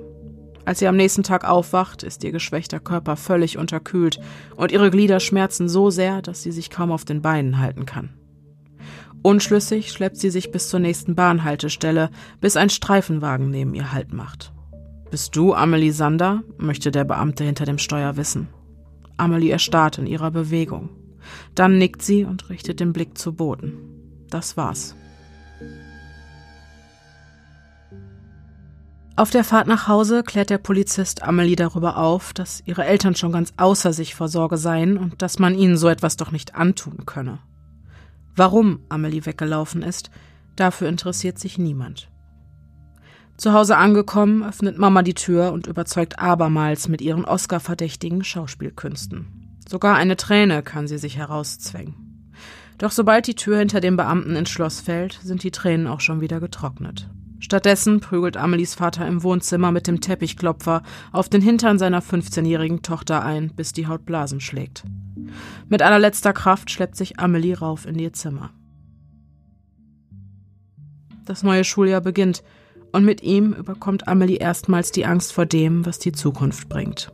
Denn es wird das letzte sein. Zwar darf sie am Unterricht nicht teilnehmen, doch ist die Schule für Amelie über die Jahre hinweg zu einem Erholungsort geworden. Der einzige Ort, an dem sie nicht dem Stress und der Tyrannei ihrer Stiefmutter ausgesetzt ist. Als ihre Klassenlehrerin ihr schließlich ihr Abschlusszeugnis mit den Worten Tja, Amelie, damit wirst du leider gar nichts anfangen können. Schade um deine Zukunft überreicht, schämt sie sich in Grund und Boden, und obwohl das Zeugnis der wahrhaftige Beweis dafür ist, dass sich Amelie an die auferlegte Regel, in der Schule nicht mitmachen zu dürfen, gehalten hat, so lassen die Demütigungen aufgrund ihrer schlechten Noten zu Hause nicht lange auf sich warten. Da mit diesem Zeugnis der Arbeitsverweigerung wahrhaftig nichts anzufangen ist, bestimmt das Schulamt, dass Amelie für die nächsten drei Jahre einmal pro Woche eine Hauswirtschaftsschule besuchen muss. Doch bis es soweit ist, reift während der großen Ferien, die Amelie wie immer in völliger Abgeschiedenheit von der Welt verbringt, einen Schluss heran. Egal, was ihre Mutter sagt, komme was wolle, in diesem Schuljahr wird sie sich nicht den Mund verbieten lassen und endlich am Unterricht teilnehmen. In der Hauswirtschaftsschule, die Amelie fortan jeden Montag besucht, lernt sie in ihrer neuen Klasse Ronja kennen. Ein aufgewecktes, fröhliches Mädchen, das sich Amelie gegenüber sehr aufgeschlossen und freundlich gibt. Doch ist ihre Freundlichkeit anders als die von Emilia oder Ramona. Sie wirkt irgendwie echt. Während der Pausen erzählt Ronja von ihrer Heimatstadt München. Amelie ist begeistert. Oktoberfest, Bier, ein englischer Garten mit einem chinesischen Turm, die Bavaria Film Studios und das Nymphenburger Schloss. München klingt aufregend, so viel besser als die triste graue Welt, in der sie Mama, seitdem sie denken kann, gefangen hält. Und so schlendert Amelie von nun an in ihren Tagträumen über die belebten Straßen der Großstadt, während sie ihren Lebensunterhalt als Moderatorin einer Radiosendung verdient. Erstmals freut sich Amelie auf die Schule und fiebert jedem Montag sehnsüchtig entgegen. Im Unterricht macht sie fleißig mit, doch wird ihr mit jedem Tag mehr bewusst, wie groß ihre Rückstände tatsächlich sind. In allem hinkt sie hinterher. Doch Amelie strengt sich an, nutzt jede unbeobachtete Minute, die sie zu Hause in ihrem Zimmer verbringt, um heimlich zu lernen. Und die Mühe zahlt sich aus. Am Ende des Schuljahres hält Amelie ein Zeugnis mit Dreiern, zwei Vierern und nur einer Fünf in den Händen. Doch ist Mama, wie zu erwarten, alles andere als begeistert. Als sie das Zeugnis in den Händen hält, glaubt Amelie im ersten Moment, sie falle gleich in Ohnmacht. Stattdessen hagelt es in der nächsten Sekunde Ohrfeigen und Beleidigungen. Ich krieg dich schon noch dahin, wo ich dich haben will, schreit sie wie von Sinn. Doch Amelies Entschlossenheit ist nicht zu brechen. Auf gar keinen Fall wird sie aufgeben. Ganz gleich, was ihre Mutter ihr antun wird. Sie wird sich nicht auch noch die letzte Chance von ihr nehmen lassen. Auch nicht mit Gewalt. In den Sommerferien bekommt Mama Amelies Widerstand gegen ihre tyrannische Regentschaft dann erstmals am eigenen Leib zu spüren. Wieder einmal schwingt sie Hastiraden, in denen sie ihrem Bedauern darüber, dass Amelie überhaupt geboren wurde, Luft macht. Warum hat deine Mutter nicht besser aufgepasst, damit sie nicht mit dir schwanger wurde, du Missgeburt? Und wenn sie schon so blöd war, warum hat sie dich dann nicht wenigstens mit in den Tod genommen? Die alte Leier. Und doch ist an diesem Tag irgendetwas anders. Hör auf! Amelies Schrei unterbricht sie in ihrem Monolog. Hör endlich auf! Ich kann deine Gemeinheiten nicht mehr hören. Ich weiß zu Genüge, was du von mir hältst. Das hast du mir oft genug an den Kopf geworfen. Mama sieht aus, als würde sie gleich vom Glauben abfallen. Ihr Schweigen ist scharf wie eine Klinge, und es dauert eine Weile, bis sie es schafft, sich aus ihrer Schockstarre zu lösen, indem sie Amelie mitten ins Gesicht schlägt. Halt den Mund und werd bloß nicht frech, sonst schmeiß ich dich raus, zischt sie. Doch Amelie denkt nicht daran, ihrer Anweisung Folge zu leisten. Los, dann tu's doch. Schmeiß mich raus, kontert sie mit fester Stimme. Irgendetwas in ihr sagt ihr, dass sie jetzt nicht aufgeben darf und genau so weitermachen muss wie bisher. Nach einem weiteren Schlag ins Gesicht lässt Mama endlich von Amelie ab und schickt sie rauf in ihr Zimmer. Doch dieses Mal ist die Erleichterung, ihre Gedanken endlich ausgesprochen zu haben, größer als der Schmerz. Der Sommer vergeht, das neue Schuljahr beginnt und Amelie wird 18 Jahre alt. Damit ist sie volljährig und ein erwachsener, selbstbestimmter Mensch. Doch was das bedeutet, weiß sie nur in der Theorie. Zu Hause ist Mamas Regentschaft tyrannischer denn je. Jeder von Amelies Schritten wird kontrolliert. Sie bekommt immer weniger zu essen, wird immer schwächer und mehr als nur jeden dritten Tag groß zur Toilette gehen darf sie auch noch immer nicht, weshalb ihr Verdauungstrakt sie Tag ein, Tag aus mit andauernder Übelkeit bis hin zum Erbrechen und unaufhörlichen Krämpfen plagt. Als Amelie 19 wird, hat ihr Abschlussjahr auf der Hauswirtschaftsschule bereits begonnen. Da ist sie wieder, die Angst vor dem, was sie in der Zeit danach erwartet. Sie ist inzwischen so groß, dass Amelie kurzerhand beschließt, ein weiteres Mal von zu Hause wegzulaufen. Dieses Mal allein, ohne eine Komplizin, die sie ohnehin nur wieder hängen lassen würde, wenn es darauf ankommt. Als alle Schüler und Schülerinnen nach Schulschluss nach Hause fahren, steht Amelie an der Haltestelle und weiß nicht wohin. Anstatt nach Hause geht sie in einen nahegelegenen Park und setzt sich dort mit einem Brötchen, das sie von dem Geld, das sie Papa geklaut hatte, gekauft hat, auf eine Bank. Während sie darüber nachdenkt, wo sie die kommende Nacht verbringen könnte, kreuzt plötzlich Klassenkameradin Ronja ihren Weg. Nanu, Amelie, was machst du denn hier? fragt sie neugierig, und zum ersten Mal in ihrem Leben erzählt Amelie ausführlich von ihrer Misere. Ronja erwähnt daraufhin ein Kloster, in dem es eine Nonne gäbe, die Frauen helfe, die in scheinbar ausweglosen Umständen festsitzen. Genau wie Amelie in den Fängen ihrer Stiefmutter. Doch sie weiß nicht so recht. Nonnen und Kloster, zwei Dinge, die auf sie eher abschreckend wirken. Nicht zuletzt, weil die einzig fromme Frau, die sie kennt, ihre Großmutter Irma ist, die ihrer Mutter in puncto Grausamkeit in nichts nachsteht. Der Gedanke, hinter hohen Mauern in einem Kloster eingesperrt zu sein, schnürt Amelie die Kehle zu. Und so bleibt sie, nachdem Ronja sich verabschiedet hat, so lange auf der Parkbank sitzen, bis sie die mit der Dunkelheit einbrechenden Kälte zur Bewegung zwingt. Gedankenverloren steigt sie in den nächsten Bus. An der Endhaltestelle steigt sie aus, um in eine Bahn wieder bis zur Endhaltestelle. Und so geht das eine ganze Weile weiter. Auch wenn sie keine Ahnung hat, wo sie die Nacht verbringen soll und nichts weiter tut, außer zu warten und ziellos durch die Stadt zu fahren, tut es gut, frei zu sein. Als der Personenbeförderungsverkehr später am Abend schließlich zum Stillstand kommt, steigt Amelie an einer weiteren Endhaltestelle aus dem Bus und macht es sich auf einer Bank in einem kleinen Wartehäuschen so bequem, wie es eben geht. Es ist kalt, doch zwingt sie die Erschöpfung nach einer Weile des Frierens in einen tiefen Schlaf. Erst als am frühen Morgen der nächste Bus vor dem Wartehäuschen mit quietschenden Reifen zum Stillstand kommt, schreckt Amelie wieder hoch. Sie braucht einen kurzen Moment, um sich zu orientieren. Stimmt ja, sie war von zu Hause abgehauen. Allein, sie war frei. Nach einem spartanischen Frühstück in Form eines trockenen Brötchens, das sie zuvor beim Bäcker gekauft hatte, verbringt sie den restlichen Tag damit, ziellos durch die Stadt zu irren und mit den verschiedensten Bussen und Bahnen zu ihren Endhaltestellen zu fahren. Die nächsten zwei Nächte verbringt sie im Keller eines Mehrfamilienhauses, zu dem sie sich unbefugten Zutritt verschaffte, indem sie sich als eine Bewohnerin des Hauses ausgegeben hatte.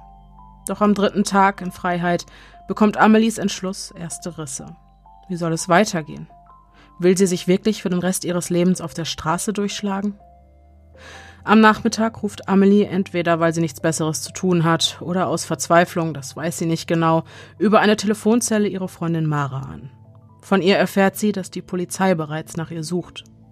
Die Beamten hätten sich auch bei ihr nach Amelies Verbleib erkundigt, woraufhin Mara ihnen gesagt habe, sie sollten mal die Familienverhältnisse im Hause Sander überprüfen.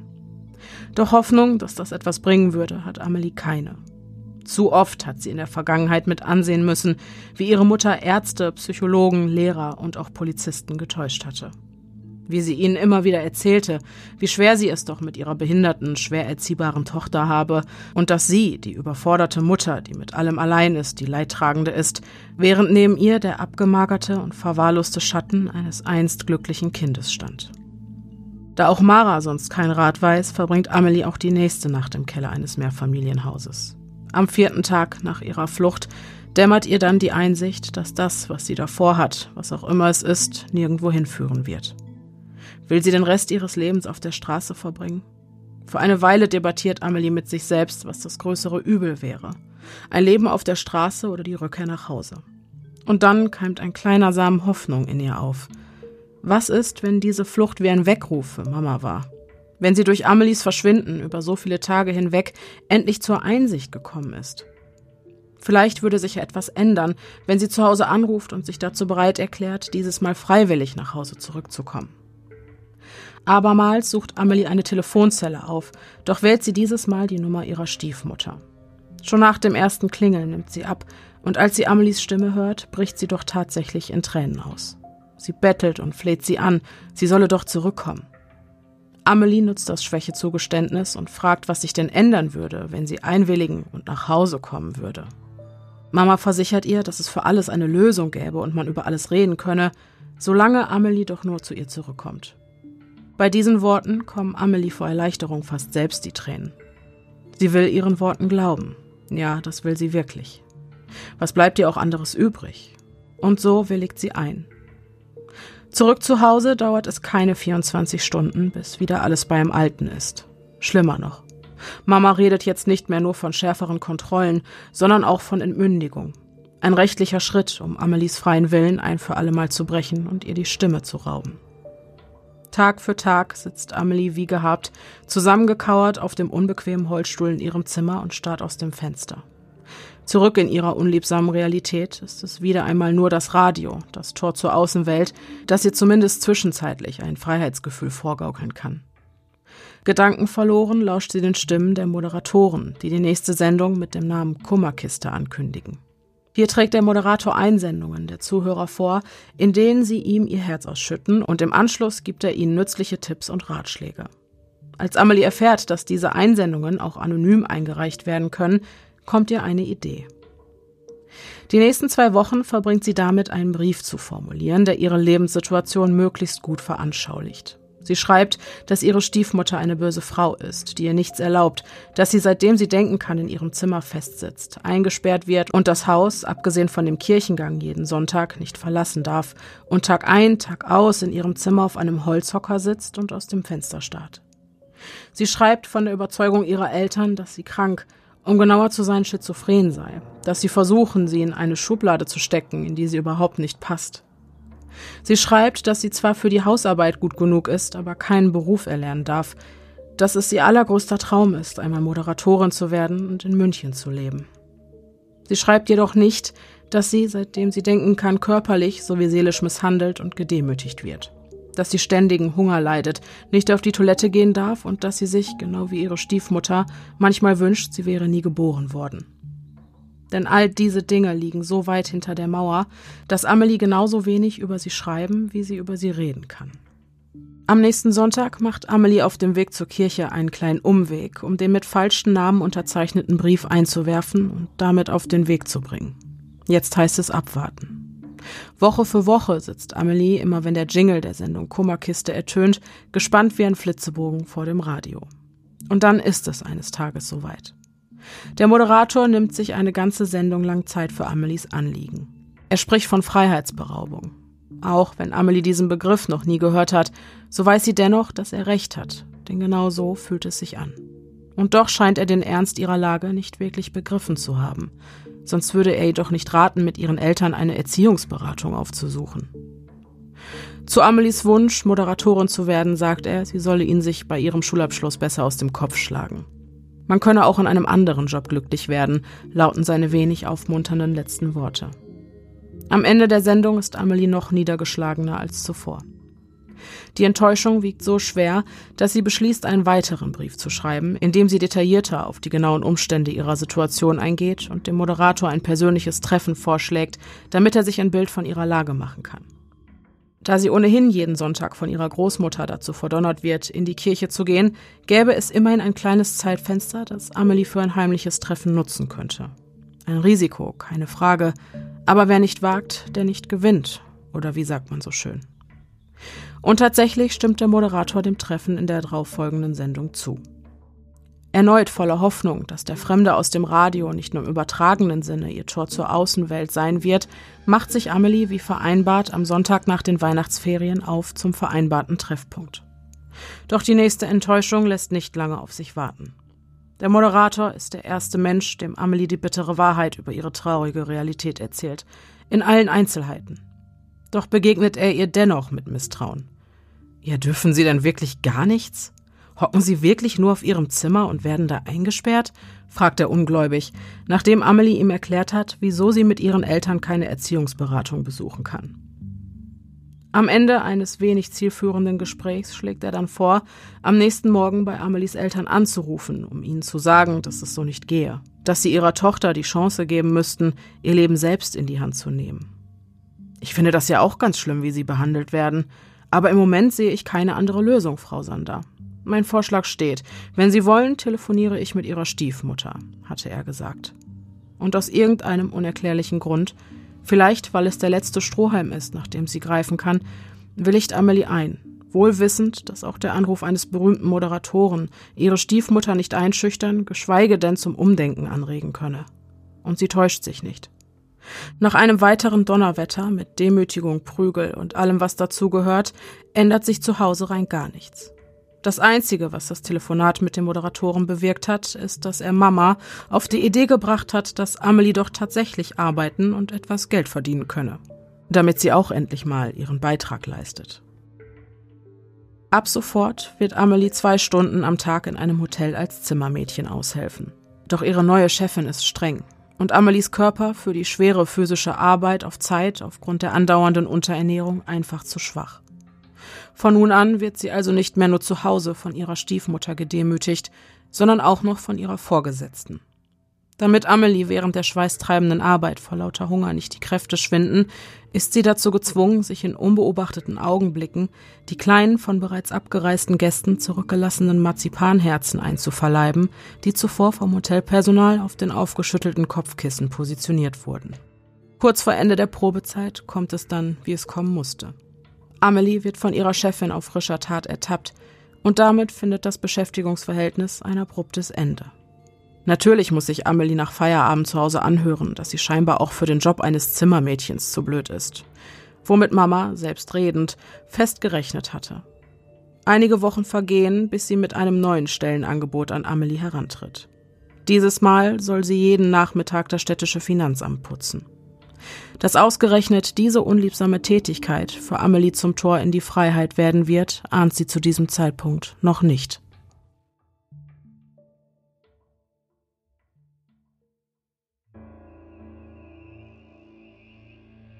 Als sie am Nachmittag erstmals in den Bus steigt, der sie zum Finanzamt bringt, versucht sie diese Erfahrung als eine willkommene Unterbrechung ihres tristen Alltags zu sehen, und tatsächlich wird sie für ihren Optimismus belohnt, als Amelie ihre neue Arbeitskollegin Annabelle kennenlernt. Sie ist ungefähr im selben Alter und mit ihren langen schwarzen Haaren und großen grünen Augen eine regelrechte Augenweide. Sie scheint sehr aufgeschlossen und behandelt Amelie gleich am ersten gemeinsamen Arbeitstag fast wie eine Freundin. Doch zurück zu Hause wartet auf Amelie schon der nächste Schock. Ihr Halbbruder Marcel ist inzwischen 13 Jahre alt und wird in das Zimmer auf dem Dachboden des Hauses ziehen. Ein weiterer Raum, den Amelie nicht betreten darf. Nicht einmal zum Putzen. Darum will sich Mama ab jetzt höchstpersönlich kümmern. Doch es ist nicht nur die räumliche Trennung von ihrem Bruder, die Amelie zu schaffen macht. Vielmehr ist es deren Bedeutung, über die sie sich absolut im Klaren ist. Ihre Stiefmutter will ihr jetzt auch noch den letzten zwischenmenschlichen Kontakt, der nicht mit Schlägen und Bestrafungen assoziiert ist, nehmen. Aber damit nicht genug. Kurz vor Weihnachten verkündet Mama die frohe Botschaft, dass es für Amelie jetzt an der Zeit ist, zum katholischen Glauben zu konvertieren. Für diesen feierlichen Anlass gesteht sie ihrer Stieftochter sogar eine abgetragene Bluse von sich zu. Doch als sich die beiden Frauen auf den Weg in die Kirche machen wollen, ist Amelie überrascht, dass ihr Vater keine Anstalten macht, sich aus seinem Sessel im Wohnzimmer zu erheben, um sie zu begleiten. Kommt Papa denn nicht mit? möchte sie von Mama wissen. Mit dieser Frage zeichnet sich auf ihren sonst zu einer geraden Linie zusammengepressten Lippen ein diabolisches Lächeln ab. Nein, Amelie, für deinen Vater bist du mit dem heutigen Tag endgültig gestorben. Er ist ja evangelisch. Weil du jetzt den Wunsch hast, katholisch zu werden, hat er endgültig die Nase voll von dir. Diese Worte bohren sich wie ein Dolch in Amelies Herz.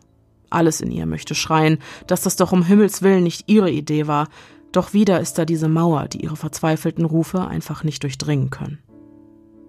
Am nächsten Tag fühlt sich Amelie verlorener denn je. Mit dem Kontaktverbot zu Marcel und dem Hinterhalt, der ein für allemal einen Keil zwischen sie und ihren Vater getrieben hatte, hat Mama Amelie endgültig den Boden unter den Füßen und damit das wenige letzte bisschen Halt weggezogen. Als sie am Nachmittag im Finanzamt versucht, ihrer Arbeit nachzugehen, ist sie mit den Nerven derartig am Ende, dass sie sich kaum auf den Beinen halten kann. Mit einem Mal dreht sich alles und Amelie kann sich gerade eben noch an der Schreibtischkante festklammern, bevor sie das Bewusstsein verliert. Auch Annabelle entgeht dieser Schwächeanfall nicht. Amelie, was ist denn nur los mit dir? erkundigt sie sich besorgt, während sie die geschwächte junge Frau auf einen Schreibtischstuhl dirigiert. Ein Blick in ihre wachen grünen Augen versichert Amelie, dass sie sich Annabelle anvertrauen kann. Dass das gut gehütete Geheimnis ihres schrecklichen Schicksals bei ihr in sicheren Händen ist. Und dann beginnt sie zu erzählen. Von Anfang an. Alles. Bis ins kleinste Detail. Das ist ja unglaublich, sagt Annabelle fassungslos, nachdem Amelie ihr ihr Herz ausgeschüttet hat. Dass es so etwas in Deutschland noch gibt, das darf doch nicht sein, fährt sie entrüstet fort. Und mit diesen Worten manifestiert sich in ihr der Entschluss, Amelie aus ihrer misslichen Lage zu befreien. Annabelle erzählt von ihrer Freundin Gudrun, die Sozialpädagogik studiert. Ihr möchte sie von Amelies Schicksal berichten, denn sie wisse ganz bestimmt, was zu tun ist. Amelie willigt ein und erstmals seit einer halben Ewigkeit verspürt sie an jenem Tag nach Feierabend wieder Hoffnung. Die nächsten vier Wochen geschieht nichts. Für Amelie eine quälend lange Zeit, lang genug, um den Funken Hoffnung wieder im Keim zu ersticken. Doch dann kommt der Tag, an dem Annabelle ihr auf der Arbeit freudig aufgeregt erzählt, dass Gudrun sie kennenlernen will und plant am nächsten Tag Amelie und Annabelle während ihrer Arbeitszeit einen Besuch abzustatten. Und Gudrun hält Wort. Gebannt lauscht sie dem, was Amelie zu sagen hat. Aufgrund ihrer außergewöhnlich aufgeschlossenen und aufrichtigen Art fasst Amelie sofort Vertrauen zu ihr.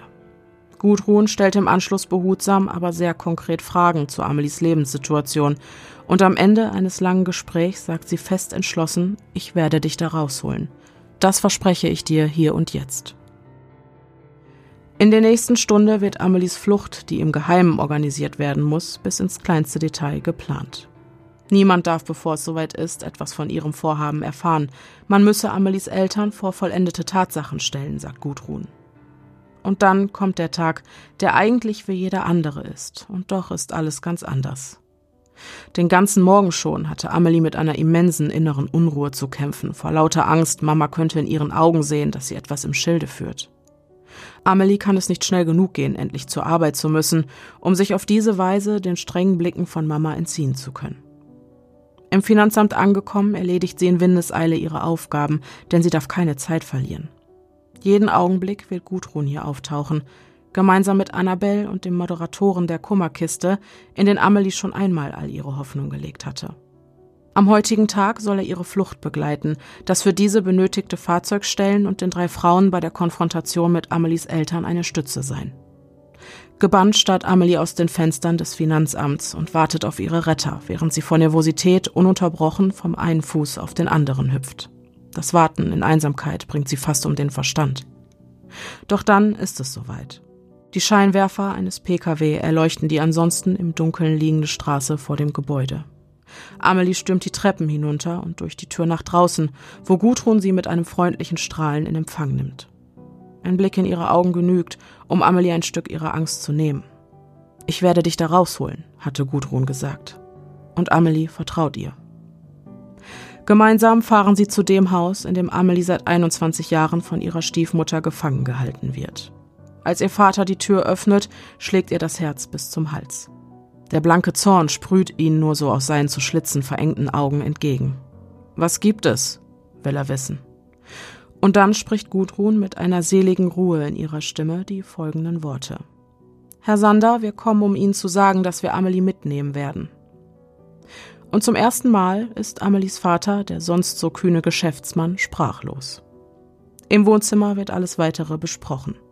Während Papa weiterhin vom Glauben abfällt und sich gegenüber Amelies Wunsch auszuziehen vollkommen verständnislos zeigt, versucht es Mama mit der alten Masche.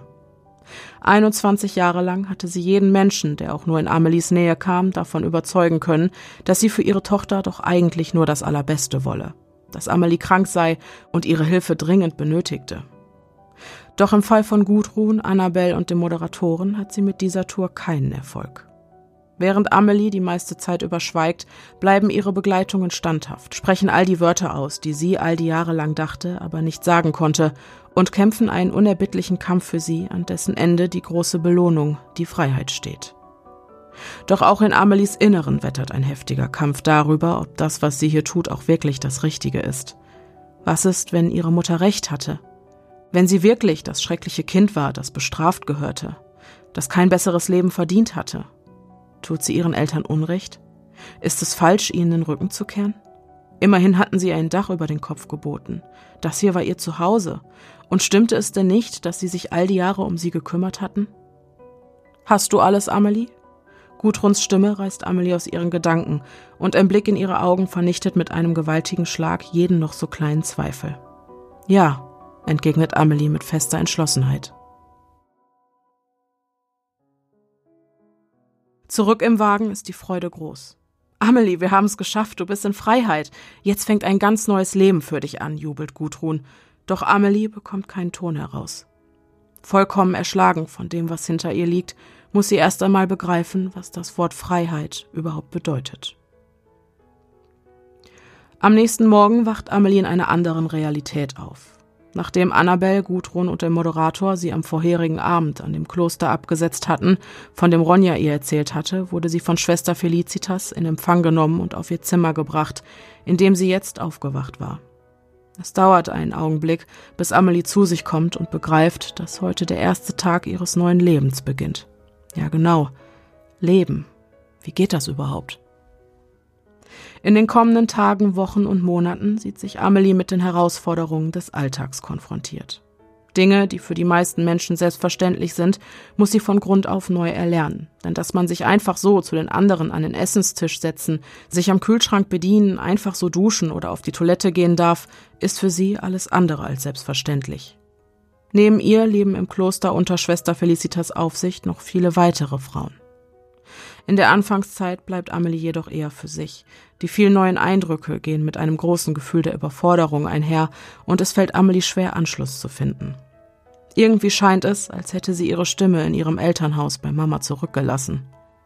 Immer wenn sie etwas sagen will, findet sie einfach nicht die richtigen Worte. Umgeben von Menschen bleibt Amelie also doch allein. Abgeschieden von der Welt durch eine hohe Mauer aus Stein, die sie in Kindheitstagen aus ihrer Not heraus errichtet hatte. Obwohl Mama längst keine Handhabe mehr über sie hat, so sind die von ihr indoktrinierten Glaubenssätze in Amelies Geist fest verankert. Du bist ein Nichts, eine Ausgestoßene, niemand kann dich leiden, guck dich nur an. Ja, es gibt sogar Momente und Augenblicke, in denen Amelie an der Richtigkeit ihrer Entscheidung zweifelt. Hatte sie ihrer Stiefmutter doch Unrecht getan? In einem solchen Moment der Verunsicherung schreibt sie Mama sogar einmal einen Brief, der aber natürlich nie beantwortet wird. Doch je mehr Zeit Amelie im Kloster mit den anderen Frauen verbringt, desto geringer werden die Zweifel. Und auch Mamas Stimme in ihrem Kopf, die immerzu demütigende Beleidigung in spitzen Zungen spricht, wird immer leiser. Die Mauer, die Mama in so liebevoller Kleinstarbeit errichtet hatte und Amelie vom Rest der Welt abschottete, bekommt langsam kleine, aber feine Risse. Und schließlich gelingt es Amelie, sie Stein für Stein einzureißen. Langsam, aber sicher knüpft sie neue Freundschaften und alte lässt sie wieder aufblühen. So pflegt sie nach ihrer Flucht engen Kontakt zu ihren Schulfreundinnen Ronja und Mara und auch Gudrun und Annabel kommen sie regelmäßig besuchen. Zusammen mit den Frauen an ihrer Seite findet Amelie sogar ihr Lachen wieder. Immer dann, wenn sie an den Wochenenden gemeinsam mit ihren Freundinnen ausgeht, führt sie ein fast normales Leben. Annabel macht mit Amelie eines Tages sogar ein Umstyling. Als sie anschließend in den Spiegel blickt, erkennt sie sich kaum wieder. Von dem verwahrlosten Mädchen fehlt jede Spur. Jetzt blickt sie in die strahlenden Augen einer jungen Frau mit wilden braunen Locken und roten Lippen, auf denen sich ein breites Lächeln abzeichnet. Auch die Brille, die sie gar nicht braucht, kann sie nun endlich ablegen.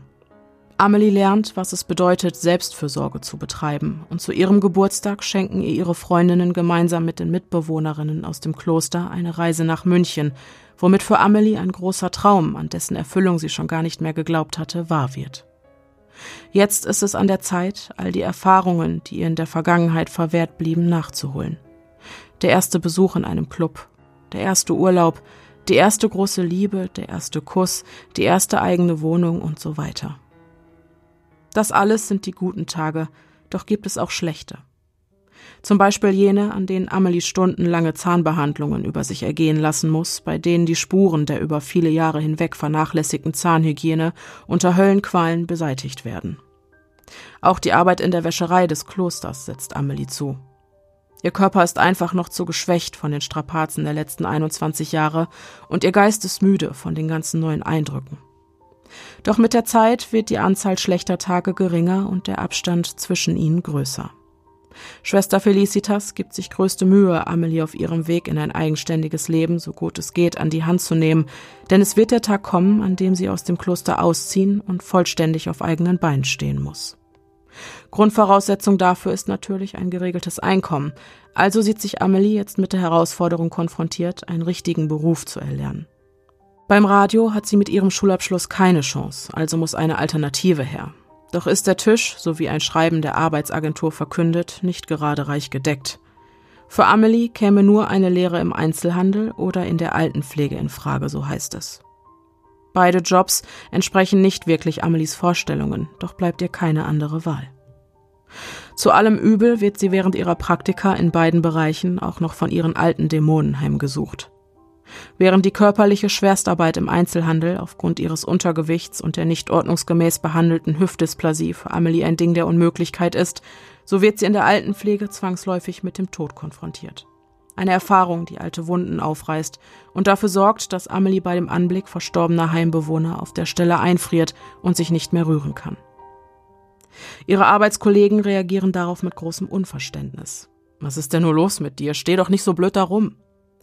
Dass Amelies Körper sich in Momenten, in denen alte Wunden berührt werden, gänzlich ihrer Kontrolle entzieht, ahnen sie nicht. Es wird Jahre dauern, bis Amelie versteht, dass das, was ihren Kindheitstagen widerfahren ist, nicht der Norm entspricht und dass das Verhalten ihrer Eltern obendrein auch noch strafbar ist. Dass sie 21 Jahre lang zu einem von vielen vergessenen Kindern gehörte, das sein Dasein unter unzumutbaren Bedingungen fristen musste und dass ein solches Martyrium Spuren hinterlässt, mit denen sie für den Rest ihres Lebens zu kämpfen haben wird. Doch manchmal braucht es einfach nur jemanden, der an einen glaubt. So ist es Amelies Wunsch, in einem Büro zu arbeiten. Sie mag das Tippen an der Schreibmaschine und fühlt sich den eher kognitiven Herausforderungen dieser Tätigkeit trotz ihrer schulischen Defizite gewachsen. Sie zeigt sich hartnäckig, schreibt Bewerbungen und nimmt Vorstellungsgespräche wahr, bis sich ein Vorgesetzter eines Tages dazu bereit erklärt, ihr eine Chance zu geben. Und Amelie enttäuscht ihn nicht. Drei Jahre später besteht sie ihre Abschlussprüfung zur Bürokauffrau.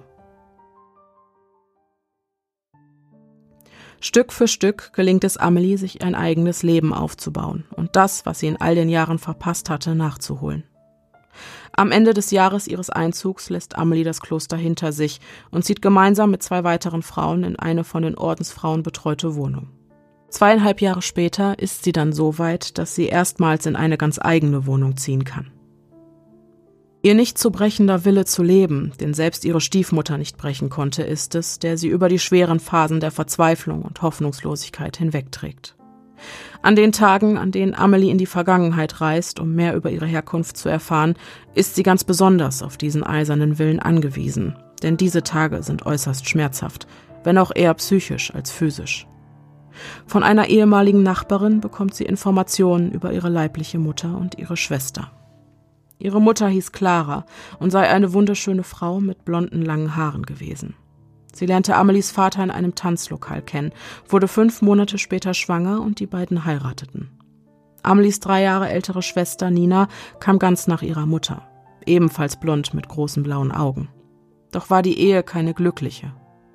Amelies Vater habe ihre Mutter oft geschlagen und gedemütigt, was die junge Frau einfach nicht verkraftete. Als Amelie zwei Jahre alt war, erlitt Clara ihren ersten Nervenzusammenbruch. Die nächsten sechs Wochen verbrachte sie in einer psychiatrischen Einrichtung und es folgte eine ambulante Behandlung, doch schien sich ihr Zustand kaum zu verbessern. Und so kam der Tag, an dem Clara Kind und Kegel packte und ihren Ehemann verließ. Doch aus irgendwelchen Gründen, über die Amelie wohl nie Klarheit bekommen wird, muss die nun alleinerziehende Mutter bezüglich ihrer jüngeren Tochter ihre Meinung geändert haben. Denn sie wies den Taxifahrer an, umzudrehen und Amelie bei ihrer Oma väterlicherseits abzusetzen. Man sagt, das Mädchen habe wie am Spieß gebrüllt, als man es ihrer Großmutter übergeben habe. Das war das letzte Mal, dass Amelie ihre leibliche Mutter sah. Glaubt sie zumindest. Nach einem langen Rosenkrieg vor Gericht entschied die Behörde, dass Clara die alleinige Schuld am Scheitern der Ehe trug. Schließlich war sie es, die ihren Mann gemeinsam mit den beiden Kindern in einer Nacht- und Nebelaktion verlassen hatte. Zwei Wochen nach dem Scheidungsprozess holte Clara Nina von der Schule ab. Die beiden aßen noch an einer Gaststätte zu Mittag. Das war das letzte Mal, dass man die junge Frau und ihre kleine Tochter lebend gesehen hatte. Wenige Tage später startete die Polizei eine groß angelegte Suchaktion und am Fluss hinter dem Kloster, das Amelie viele Jahre später eine Zuflucht bot, fand man schließlich Ninas Schulranzen und die Handtasche ihrer Mutter. Zudem konnten Kratzspuren am Ufer sichergestellt werden. Es war Winter Konnte es sein, dass die Mutter gemeinsam mit ihrer sich heftig wehrenden Tochter in den eisigen Fluss gestiegen war? Zwei weitere Tage vergingen, bis schließlich einige Kilometer stromabwärts die Leiche eines kleinen blonden Mädchens am Ufer des Flusses gefunden wurde. Bis die Leiche ihrer Mutter aus dem Wasser gezogen werden konnte, vergingen zwei weitere Monate. Als sie soweit ist, schreibt Amelie auch ihrem Vater einen Brief, in dem sie um ein persönliches Treffen bittet. Von ihrer Anwältin wird er außerdem zu einer Stellungnahme aufgefordert, denn diese sei notwendig, um einen Opferentschädigungsantrag zu stellen. Da die Taten ihrer Eltern bereits verjährt sind, ist eine Klage auf Schmerzensgeld nämlich keine Option mehr. Bis zuletzt hatte sich Amelie eingeredet, dass ihr Vater vielleicht gar nichts von alledem, was ihre Stiefmutter ihr angetan hatte, wusste, da er ja immer arbeiten war. Doch als er das Treffen mit seiner Tochter verweigert und der Anwältin die Auskunft, Gerda sei die beste Stiefmutter, die man sich hätte vorstellen können, gemeinsam mit dem Brief, den Amelie kurz nach ihrem Einzug im Kloster an ihre Stiefmutter geschrieben hatte, übermittelt, muss sich Amelie eingestehen, dass er ganz offensichtlich weggeschaut hatte. Die Erkenntnis, dass auch ihr Vater sich nie um sie geschert hatte, dass auch er sie in all den Jahren nie in ihrem Zimmer aufgesucht oder sich mit ihr auf Augenhöhe unterhalten hatte, um sich ein Bild von ihrem Zustand zu machen, konnte Amelie bis heute nicht verarbeiten. Die alles überschattende Frage, die diese ganzen Antworten offen lassen, ist die nach dem Warum. Die für Amelie quälendste Frage überhaupt. Warum hatte ihre Mutter nicht auch sie mit in den Tod genommen? Dann wäre ihr vieles erspart geblieben. Warum sie? Warum musste ausgerechnet sie dieses Schicksal treffen? Was hatte sie verbrochen, dass sie 21 Jahre ihres Lebens so grausam behandelt wurde? Amelie weiß, dass es auf diese Fragen keine Antworten gibt. Für sie ist es tatsächlich so, als hätte der Himmel sie einfach vergessen. Um ihrem Leiden heute noch einen Sinn zu geben, trifft Amelie den Entschluss, mit ihrer Geschichte an die Öffentlichkeit zu gehen, in der Hoffnung, dass die Erzählung ihres Schicksals dazu beitragen wird, diese Gesellschaft zu sensibilisieren, damit anderen Kindern, die mit einer so ausweglosen Situation konfrontiert sind, eher geholfen wird. Denn neben den Bösewichten braucht es in jeder Geschichte wie dieser auch Helden. Helden wie Schwester Felicitas und Gudrun, die es sich zur Lebensaufgabe gemacht haben, Menschen in Not zu helfen. Ihre Hilfsbereitschaft hat für Amelie, die 21 Jahre lang zu den vergessenen Kindern zählte, ein Leben in Freiheit überhaupt erst möglich gemacht. Sie waren die Ersten, die ihr zuhörten, ihre Anliegen ernst nahmen und an sie geglaubt haben. Auch wenn Leben mal wieder schwierig wurde.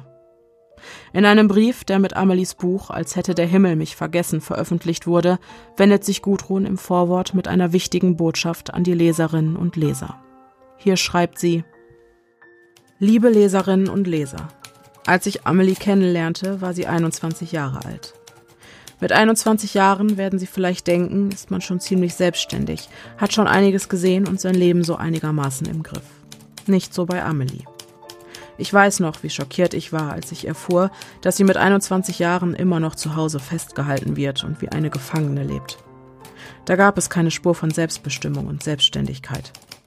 Und dabei kannte ich damals noch gar nicht das ganze Ausmaß ihres Martyriums. Ich kannte nur die Spitze des Eisbergs. Im Nachhinein frage ich mich, warum ist nicht schon früher jemand auf Amelies Schicksal aufmerksam geworden? Hat niemand ihre Signale gesehen? Oder wollte sie niemand sehen? Haben ihre Mitmenschen einfach die Augen geschlossen, weil es einfacher ist? Nach dem Motto Unrecht als Unrecht erkennen und sichtbar machen, versuche ich offen zu sein für meine Umwelt. So war ich einfach zum richtigen Zeitpunkt am richtigen Ort, als ich auf sie traf. Genau zu diesem Zeitpunkt hat auch Amelie noch einmal Hilfesignale ausgesandt. Ich bin froh, dass ich ihr begegnet bin. Mit Amelie durfte ich erleben, dass es sich lohnt zu kämpfen und nicht aufzugeben. Wie und was sie alles durchmachen musste, lesen Sie in diesem Buch. Wir dürfen die Menschen in Not nicht vergessen. Wenn wir Unrecht als Unrecht erkennen und sichtbar machen, dann wird das Leid in dieser Welt geringer. Ich hoffe, Amelies Geschichte trägt dazu bei. Gudrun, eine Zeugin. Auch möchte Amelie mit ihrem Fall deutlich machen, dass eine Änderung der Verjährungsfristen in Bezug auf die relevanten Paragraphen längst überfällig ist. Denn während Menschen wie Amelie aufgrund der Schatten ihrer Vergangenheit, die sie für die Zeit ihres Lebens gezeichnet haben werden, lebenslänglich bekommen, befinden sich die Täter und Täterinnen, die diesen Menschen das Leid angetan haben, auf freiem Fuß. Amelie möchte anderen Menschen, die ähnlichen traumatischen und unmenschlichen Lebensumständen ausgesetzt sind, Mut machen, niemals aufzugeben, sich nicht die Hoffnung nehmen zu lassen und alles daran zu setzen, sich von außen Hilfe zu holen. Und das so schnell wie möglich. Denn je früher das Martyrium endet, desto größer ist die Wahrscheinlichkeit, dass Heilung an Körper und Geist noch möglich ist. Doch setzt dieses Vorhaben voraus, dass das Umfeld offen und empfänglich für die manchmal stummen Schreie der Hilfeersuchenden ist. Also lasst uns eines nicht vergessen. Gudrun war für Amelie Sander ein rettender Engel. Jeder einzelne von uns könnte irgendwann entweder zum Engel eines Menschen in Not werden oder aber auf die Hilfe eines solchen Engels angewiesen sein. Lasst uns mit offenen Augen durch diese Welt gehen, damit wir, wenn der stumme Schrei eines vergessenen Kindes an unsere Ohren dringt, es auch wahrnehmen.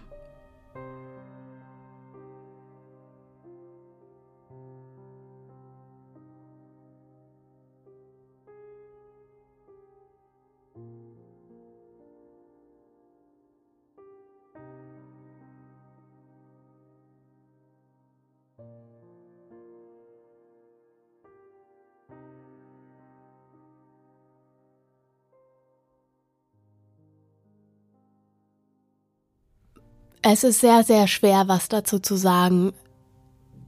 Das ist auch der erste Fall, glaube ich, wo wir uns bewusst dazu entschieden haben, eine kurze Pause zu machen mhm. nach der Schilderung. Weil wir sie brauchten, genau. weil ich gar nicht hätte normal weiterreden können. Genau. Ähm also ich glaube, wir haben noch nie beide heulen müssen und deswegen eine Aufnahme unterbrochen. Ja. Das kam noch nicht vor. Ähm, das ist mit Abstand der schwerste mhm. und traurigste Fall, den wir je hatten, glaube ich. Ja, ich habe dich auch gerade gefragt, was du glaubst, woran das liegt, äh, dass ich also ich habe ja wirklich schon viele grausame Fälle aufbereitet, aber nie ist mir irgendwas so nahe gegangen, hatte ich auch am Anfang der Folge gesagt. Und du hast gesagt, weil es ja die Kinder sind, die ihren primären Bezugspersonen so hilflos ausgeliefert Auf sind. Auf Gedeih und Verderb. Du hast keine Möglichkeit. Du kannst in den, also in den ersten Jahren bist du einfach nicht alleine lebensfähig. Du bist mhm. darauf angewiesen, darauf zu vertrauen, dass es da Menschen gibt, die für dich sorgen, mhm. weil du es alleine einfach nicht schaffen kannst. Und wenn diese Menschen dann dich so manipulieren, dass du in eine Situation kommst, in der du dich auch als heranwachsender Mensch nicht anders verhalten kannst als so, wie es dir eingetrichtert wird und mhm. du dadurch immer wieder in diese Art von Situationen gerätst. Ja. Was? Abgesehen, ganz abgesehen von der Körper, von diesem körperlichen Misshandeln, was da, was da genau, nicht nur die ist. körperliche Misshandlung, auch diese Demütigung, die auch noch weit über das Leben zu Hause hinausgeht, ne, dieses du wirst ja automatisch zu einem Aussätzigen der Gesellschaft. Genau. Ne, weil du dich nicht waschen darfst oder weil du dir nicht die Zähne putzen darfst. Und das oder sei es nur, weil du gezwungen bist, bei Familienfeiern zu sagen, ich bleibe im Zimmer, mhm. was, was man dir abzwingt, weil du weißt, du wirst bestraft.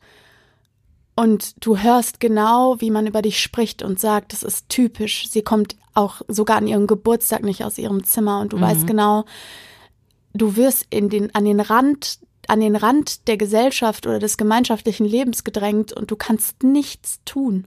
Genau. Ja. Wahnsinn. Und diese Machtlosigkeit, mhm.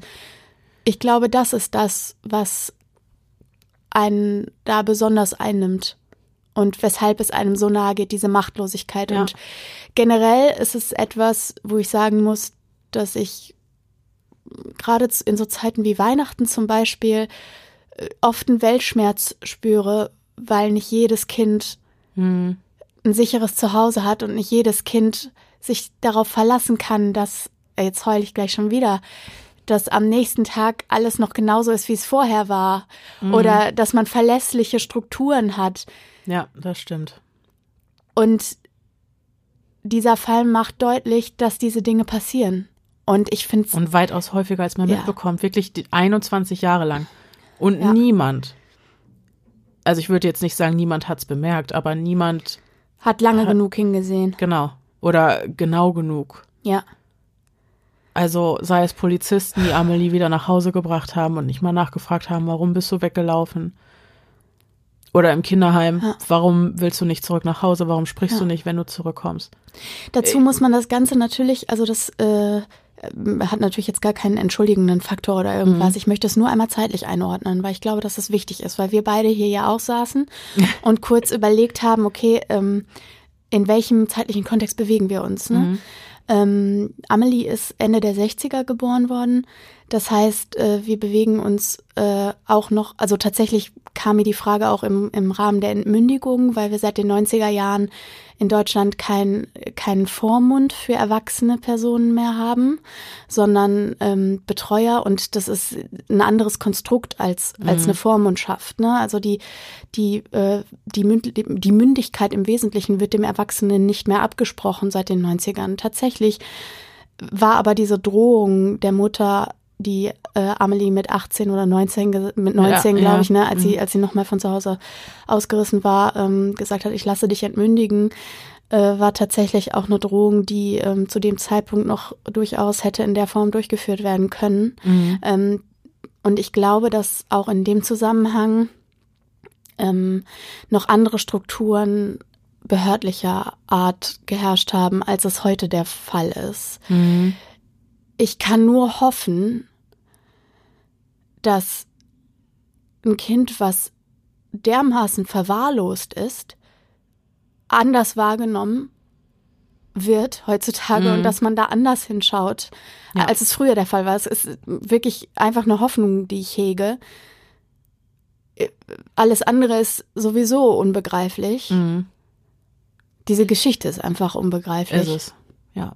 Und auch die Manipulation von Mama ja. Das ist ja auch ja. einfach, ne? Also das ist Wahnsinn. Wahnsinn. Wirklich. Wow. Wie an allen Ecken und Kanten getäuscht wurde und dass sie dann auch noch am Ende quasi als die Leidtragende aus der Sache rausgeht. Und da muss ich, also Mhm. ich habe wirklich schon Verständnis, sei es in seiner sachlichsten Form, für vieles entwickeln können in diesem Podcast. Aber dafür nicht. Nee. Das ist einfach nur sadistisch Das grausam. Niederträchtig ist das. Ja. Du gibst einem unschuldigen Kind die Schuld dafür, dass es existiert, dass es ein Anhängsel des Mannes ist, mit dem du dir ein eigenes Leben aufbauen willst. Ein, Über, also wirklich wie so ein Überbleibsel aus einer anderen Zeit. Und Ja. dafür gibst du dem Kind die Schuld. Ja. Das ist mir unbegreiflich. Also, und es ist für mich noch unbegreiflich, oder beziehungsweise macht es mich unfassbar wütend, dass diese Frau niemals auch nur den Hauch einer Konsequenz für das, was sie getan hat, Erfahren. hat. erfahren hat. Diese Frau hat ein Leben zerstört, nachhaltig, auch wenn Amelie mit 21 Jahren da rausgekommen ist. Trotzdem zieht das Ganze ja, äh, wie wir gehört haben, mit der posttraumatischen Belastungsstörung und alles, da, das geht ja nicht spurlos an dir vorbei. Mhm. Also da wirst du für den Rest deines Lebens mit zu kämpfen haben. Ich denke, an der Stelle können wir einfach auch schon mal Danke sagen für dieses Buch Ja, und für diese, für diese Aufarbeitung, die du, Amelie, dich entschlossen hast, auf diese Art und Weise ähm, durchzuführen. auf unter anderem. Fall, dass du wirklich gesagt hast, so scheiße das alles war. Ich möchte irgendwie noch was Gutes daraus ziehen. Ja. Und dein Fall ist der wahrhaftige Beweis, wie, wie wichtig das ist, dass über sowas gesprochen wird. Und wir haben heute auch eine Menge über Resilienz gelernt, ne? Mhm. Also, das ist unglaublich, was, was Amelie ausgehalten hat, Mhm. all die Zeit. Und auch noch danach. Also du musst ja, Ja. mit vielem zurechtkommen. Du musst ja, Ja. auch das, du musst ja auch aushalten, dass du keine, keine Gerechtigkeit erfahren wirst. Also keine ähm, handfeste Gerechtigkeit, Mhm. Genau, keine behördliche Gerechtigkeit erfahren wirst. Das musst du ja auch erstmal aushalten. Das für uns, was für uns alltägliches, normalstes Leben ist, Ja. ist nach so einer Vergangenheit ja einfach eine Riesenherausforderung, Ja, da genau. überhaupt reinzukommen. Genau. Wenn du nichts weißt darüber, Mhm. Weil man es dir ganz bewusst vorenthalten hat. Mhm. Und an der Stelle auch danke an dich, Denise, weil ähm, ich habe dich erlebt die letzten Wochen und du hast äh, oft gesagt, du hast gute und schlechte Tage und irgendwie ist es im Moment nicht ganz so einfach und so. Mhm. Jetzt weiß ich auch warum. Ich auch. Also ich habe lange habe ich den Bogen nicht so schlagen können. Mhm. Komischerweise jetzt heute, wo ich das Skript gelesen habe, erstmals und äh, wir darüber sprechen, merke ich, yo, da hat richtig viel in dir gearbeitet in den letzten Tagen. Und ähm, ja, aber ich bin auch einfach nur wahnsinnig dankbar äh, für Amelies Mut, zum einen dieses Buch zu schreiben, ihre Geschichte zu veröffentlichen und natürlich auch nochmal ähm, sich dann auch noch äh, an uns zu wenden und zu sagen, hey, ich habe hier eine Geschichte, von der möchte ich, dass so viele wie möglich davon erfahren. Und ich habe das Vertrauen in euch, dass ihr sie so aufbereitet, dass es genau. in die Welt hinauskommt. Ja, wie es ich sein sollte. hoffe natürlich, Ja, dass wir das genau. geschafft haben. Äh, wir werden gleich auch noch äh, persönlich von Amelie hören. Trotzdem würde ich gerne noch mal kurz ein bisschen auf das Thema der Verjährung zurückkommen. Ganz wichtig, ja. Genau, da haben wir auch in der letzten Folge schon drüber gesprochen, wie problematisch das ist. Und zwar ist es so, dass es im Strafrecht zwei Arten der Verjährung gibt. Einmal die Verfolgungsverjährung und die Vollstreckungsverjährung. Und weil Pia auf diesem Gebiet, wei Ge Gebiet weitaus bewanderter ist und weil ich gerade nur noch Senf im Hirn habe, Pia, bitte. in einem vorherigen Leben. Also das gibt's eigentlich im gesamten deutschen Recht. Ne? Also du hast halt äh, eine Zeit, in der es verjähren kann, dass du, dass du eine Tat oder einen Anspruch verfolgen kannst, also dass du quasi den zur Anzeige bringen kannst oder vor Gericht damit gehen kannst oder so. Und dann gibt es eine Zeit, in der du die Vollstreckung äh, erwirken kannst, wenn du den Titel in Händen hältst. Das heißt, wenn ein Urteil gesprochen wurde oder ein sonstiger Titel ergangen ist und du kannst dann daraus vollstrecken und dein Recht dann umsetzen, durchsetzen. Und auch das kann verjähren. Ne? Also es kann beides verjähren. Wenn, wenn du die äh, Verfolgungsverjährungsfrist ver, äh, verstreichen lässt, dann kann derjenige eben nicht mehr belangt werden oder dein Anspruch ist dahin. Und wenn du die Vollstreckungsverjährung verstreichen lässt, dann hat das natürlich zur Folge, dass du eben dein Recht nicht mehr geltend machen kannst. Ja, obwohl du den Titel hast. Genau. Dann, mhm. okay, mhm. ja. Und wie lang diese Verjährungsfrist ist, das äh, orientiert sich am Strafmaß. Eine Tat mit potenzieller lebenslanger Freiheitsstrafe die verjährt nach 30 Jahren. Taten, die mit Freiheitsstrafen von über 10 Jahren bedroht sind, da verstreicht die Frist nach 20 Jahren. Taten, die mit Freiheitsstrafen von 5 bis 10 Jahren bedroht sind, verstreichen nach 10 Jahren. Fünf Jahre sind es bei Taten, die im Höchstmaß mit Freiheitsstrafen bis zu fünf Jahren bedroht sind. Und es sind lediglich drei Jahre halt bei allen übrigen Taten. Was eine echt nicht lange Zeit ist.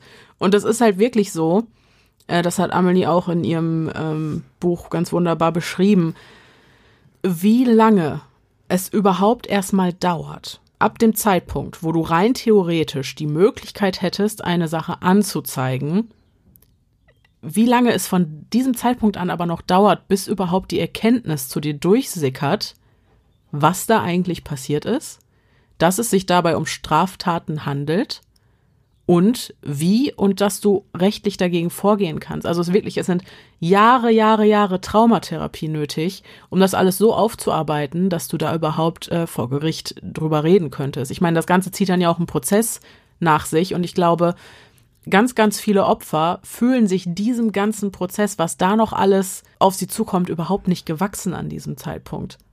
Das ist ja auch, das kostet ja wahnsinnig viel Kraft. Du musst deinen Peinigern wieder gegenübertreten. Du musst deine ganze Geschichte nochmal aufarbeiten.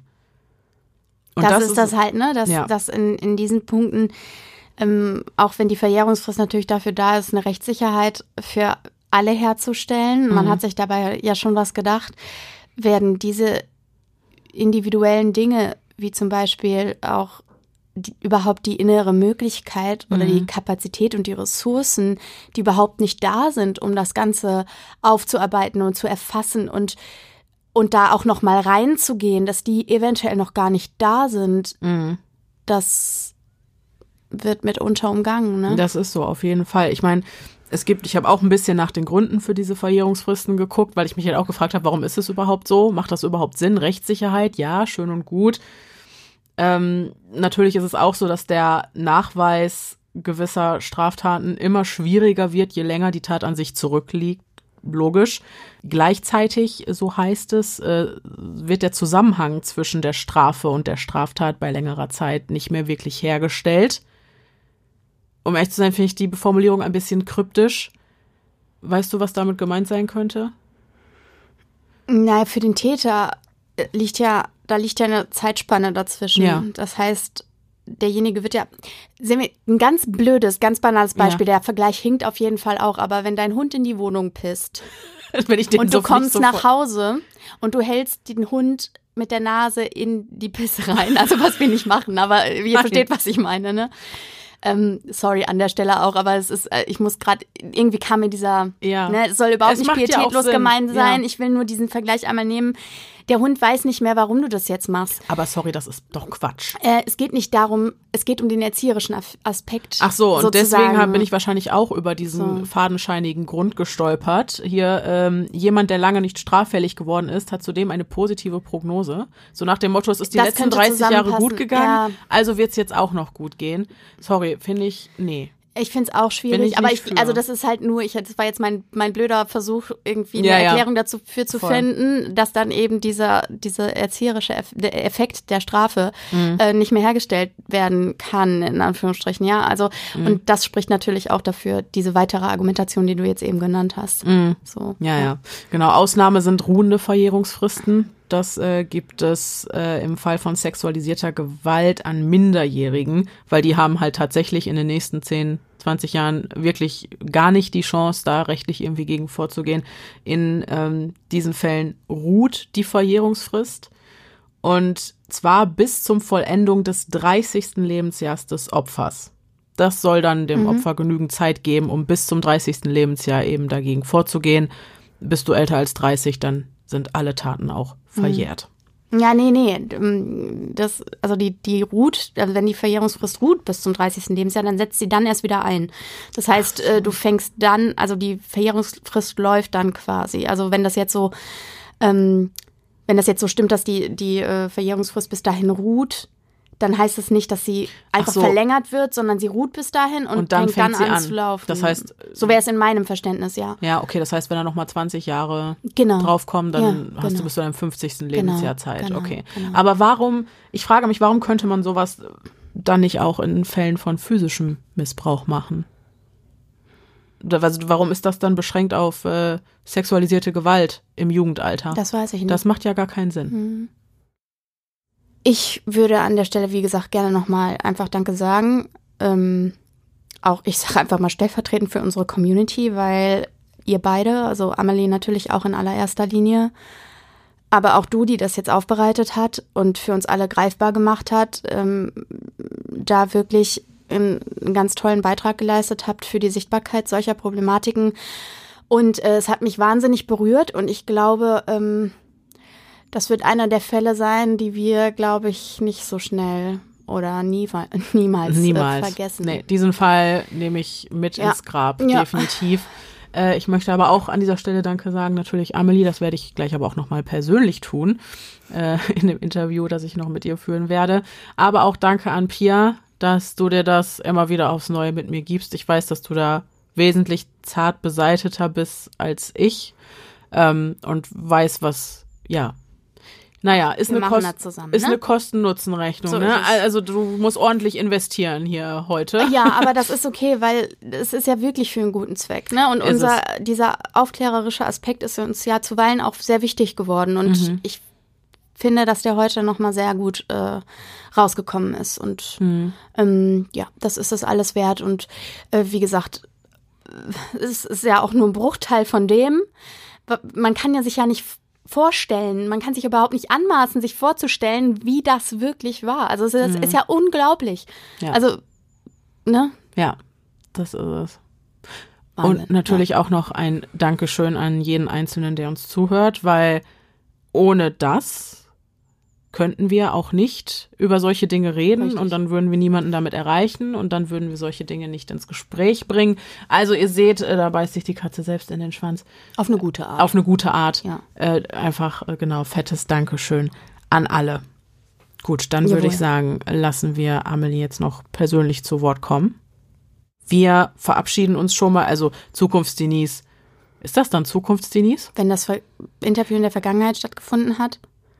Es ist Vergangenheitsdenise. Es ist Vergangenheits Ist das hier jetzt Gegenwartsdenise? Das ist Gegenwartsdenise. Ah, ja, also Gegenwartspia und Gegenwartsdenise verabschieden genau. sich jetzt. Vergangenheitsdenise hört ihr gleich im ja. Interview mit Amelie Sander. Und ja, wir hoffen, wir hoffen, dass euch diese Folge trotz ähm, all des, der, der Schwermütigkeit gefallen hat und dass wir uns in der nächsten Folge wieder hören. Bis dahin, bleibt, bleibt sicher, sicher, es ist gefährlich, gefährlich da draußen. Jetzt sind wir drauf. Ja, genau. Jetzt können wir da weitermachen. Hilfe. Ähm, ja, genau. Es ist halt ein großes Problem, bis man überhaupt so weit ist. Und du hast das so schön beschrieben in deinem Buch zur Verjährungsfrist, dass äh, Freiheitsberaubung, du konntest sagen, ja, so fühlt es sich an, das muss es sein, aber was genau das bedeutet, das konntest du ja gar nicht wissen. Nein, gar nicht, gar nicht. Hm. Ähm, auch wie gesagt, ich, ich, äh, wenn man mich gefragt hätte, ähm, gleich nach der Flucht, jetzt machen wir mal Anzeige und ähm, mm. bringen das vor Gericht, ich hätte gar nicht gewusst, was soll ich denn sagen. Ich war ja mit, mit, mit allem überfordert, also mit praktisch, ich musste erst mal das normale Leben lernen, mm. das kann sich ja Klar. Ähm, wahrscheinlich die meisten gar nicht vorstellen. Diese einfachen Dinge, wie gehe ich alleine duschen, mm. ähm, darf ich allein am Kühlschrank gehen, mm wie gehe ich denn alleine einkaufen? Ähm, diese ja. ganz normalen Sachen, was man im Laufe seines Kindheit und Jugendlichseins bis dann ins Erwachsenenleben ja lernt, mhm. all das, ähm, diese ja ganz normalen kleinen Dinge muss ich erstmal lernen. Da hätte genau. ich ja. ähm, einen Prozess glaube ich, niemals durchgestanden. Ich hätte gar nicht, nee. ja. Nein, auch, also klar, es gibt da Hilfe und so, ne, von Anwälten und weiß ich nicht, aber die, ja. das ganze, der ganze Papierkram, der damit einherkommt und so, auch allein das schon, ne? Mhm. Oder wie diese Prozesse überhaupt ablaufen. Vor allem bei dir kann man nicht mal sagen, du musstest zurück ins Leben finden. Das ist ja auch nicht zutreffend, weil du musstest dir überhaupt erstmal bei Null ein Leben aufbauen, ne? wo andere Genau. ihre, ihre ganze Kindheit und Jugend Zeit für haben, wenn sie Ja. langsam flügge werden und so. Ja, das musstest ja. du ja innerhalb von kürzester Zeit alleine von, irgendwie aufholen. von 0 auf 100 praktisch. Genau. Also ich war mit allem überfordert und muss Mhm. auch ganz ehrlich sagen, hätte ich diese Zuflucht im Kloster nicht gefunden, also Mhm. die Möglichkeit, das war ja der letzte Strohhalm, der praktisch ähm, auf, wo ich aufgegriffen habe und ähm, hätte ich die nie Möglichkeit nicht bekommen, ich wäre, ich hätte draußen in der Welt nicht gewusst, wie ich überleben soll und wie es mit mir weitergeht und ja, ja. also von daher brauchte ich natürlich schon ähm, eine Hand, die mich praktisch an die Hand nimmt und mir mal zeigt, wie ähm, Ja. das normale Leben Überhaupt funktioniert. Ja. Ja, verstehe ich. War trotzdem mit allem überfordert natürlich. Ja. Ähm, Es ist ja auch, du hast es auch schön beschrieben, die Zeit danach, ne? Wie Schwester Felicitas dich da dann an die Hand genommen hat und gesagt hat, gut, du musst irgendwie ins Berufsleben finden. Und ich finde, du hast es sehr gut gezeigt, ne? De- Dein innerer Konflikt, dass du das wohl alles willst, aber auch wie überfordernd und überwältigend das alles ist. Auch reizüberfluten. Du weißt ja überhaupt nicht, wo du anfangen sollst. Du hast ja zig Baustellen dann, ne? Ja, Und das genau. fängt halt bei so einfachen Sachen an, wie darf ich mich zu den anderen an den Essenstisch setzen, darf ich einfach an den Kühlschrank, ja, ähm, ne, wo bekomme ich meine Anziehsachen her, wie komme ich an Geld, an welche, Ja. welche Stellen sind für was zuständig, was ist mit meiner Wohnsituation, wenn ich nicht ewig hier bleiben kann. genau. Ja, Ja. und wie soll man sich da wirklich in Gottes Namen noch irgendwie äh, ja, um einen re- gerecht, also einen rechtlichen Prozess kümmern? Ja, ja. Ja. Wie ist das denn, äh, was ich mich auch frage, äh, gerade bei vielen Betroffenen von einer posttraumatischen Belastungsstörung ist es ja so, dass die Erinnerungen an das Erlebte gar nicht so präsent sind, dass das erst viel später kommt, wenn der Geist, sag ich mal, dazu imstande ist, sich Also damit zu konfrontieren. Mhm. Dann kommen die Sachen ja eigentlich an die Oberfläche, oder? Also bei mir war es so, dass es ähm, drei Jahre nach der Flucht, Mhm. ähm, da stand ich kurz vor meiner Abschlussprüfung Mhm. zur Bürokauffrau. Mhm. Und diese Aufregung, schaffe ich diese Prüfung und so, da kamen dann die ersten Albträume und Schlafstörungen. Und Mhm. dann habe ich mir gedacht, oh Gott, das kann ich überhaupt nicht gebrauchen. Jetzt Nicht doch gerade nicht, Ja. genau. Mhm. Und seitdem ist es praktisch nie mehr weggegangen. Es ist, seitdem sind die Albträume, die Schlafstörungen sind seit zig Jahren da. Mhm. Ähm, seitdem ist praktisch alles präsent, ähm, als ob es gestern gewesen wäre. Also es kam dann nochmal ein ganz großer, äh, ganz großer Schwung dazu, als ich meine erste OP, wie ich meine Endometriose hatte, im Mhm. Aufwachraum ist da durch die Narkose, was weiß ich, was da nochmal passiert ist, Mhm. da wollte ich schreiend rausrennen. Und dann hat diese Schwester gesagt, nein, es geht nicht, Sie sind frisch operiert. Ähm, wo wollen Sie denn hin? Und ich habe so richtig Panik gedacht, so die, die Gestalten, also diese Stiefmutter, Mhm. die, diese Stiefoma, alle waren vor meinem Bett gestanden, irgendwie so, als ich aufgewacht bin. Also so bildlich halt. Da Mhm. habe ich gedacht, ich muss hier den Raum verlassen. Und ähm, habe erstmal gar nicht gecheckt, dass ich ja da im Krankenhaus bin. Und ähm, da ist wie das ganze Leben wie ein Schwall abgelaufen. Mhm. In, in, in Zeitraffer zwar, aber so rasend schnell trotzdem irgendwie. Ähm, also es war, ja, und ähm, seitdem geht es leider nicht mehr weg. Mhm. Das ist ja auch, Mhm. das ist spannend, ne, dass das nach dieser Operation aufgetreten ist. Du hattest, also du hast deine früheste Kindheitserinnerung ist ja auch die an dein OP-Trauma, oder? Hattest du das im Buch nicht so geschrieben? Ja, Ja, vielleicht. also ähm, es war deswegen. immer ähm, seit dieser zur Vorbereitung zur Abschlussprüfung war das immer mal so in Etappen da. Mhm. Und ich habe das aber versucht zu verdrängen, weil ich wollte ja leben und ich musste Klar. ja jeden Tag aufstehen und arbeiten. Ich musste mein Leben irgendwie in den Griff kriegen und auch behalten. Und irgendwie Mhm. habe ich halt gemerkt, mit mir stimmt irgendwas nicht, wusste aber gar nicht, dass das ja eine, dass das einen Namen hat, posttraumatische Belastungsstörung. Und dann wurde das ja immer ein bisschen mehr, dann habe ich das wieder weggeschoben und dann ähm, wurde das so richtig schlimm mit dieser ersten OP dann. Mhm. Und dann konnte man auch nicht länger, sag ich mal, das wegschieben, dann musstest du die Sache angehen. Ähm, doch, ich wollte es wieder wegschieben, Okay. Mhm. weil ähm, und dann bin ich aber auf Reha gekommen Mhm. Und ich war vorher schon, die Jahre vorher, auch mal immer wieder auf Reha wie ich meinen Hüften, weil die Hüftdysplasie, die ist ja auch in der Kindheit vernachlässigt worden und seitdem habe ich diese Schäden, bin praktisch äh, Dauerpatient in der Physiotherapie allein. Mhm. Und ähm, aufgrund der Endometriose war ich dann ähm, da auch auf Reha und da ging es zuerst das erste Mal darum, auch ähm, da hatte ich dann so Gespräche, wie war denn Ihre Kindheit? Mhm. ähm, das hängt vielleicht ein bisschen mit der Endometriose auch zusammen, sagt man ja. ja stimmt. So ist noch nicht ganz wissenschaftlich alles so belegt, aber ja. ähm, es macht auch, würde auch einen, einen Anteil daraus ausmachen. Und dann habe ich erst gesagt, so, ja, das geht sie eigentlich gar nichts an. ähm, ich habe da ähm, nicht so schöne Jahre gehabt und dann hatte ich aber da mehrere Gespräche und dann hatte die praktisch immer mehr, mhm. die, äh, die Therapeutin da immer mehr wissen wollen.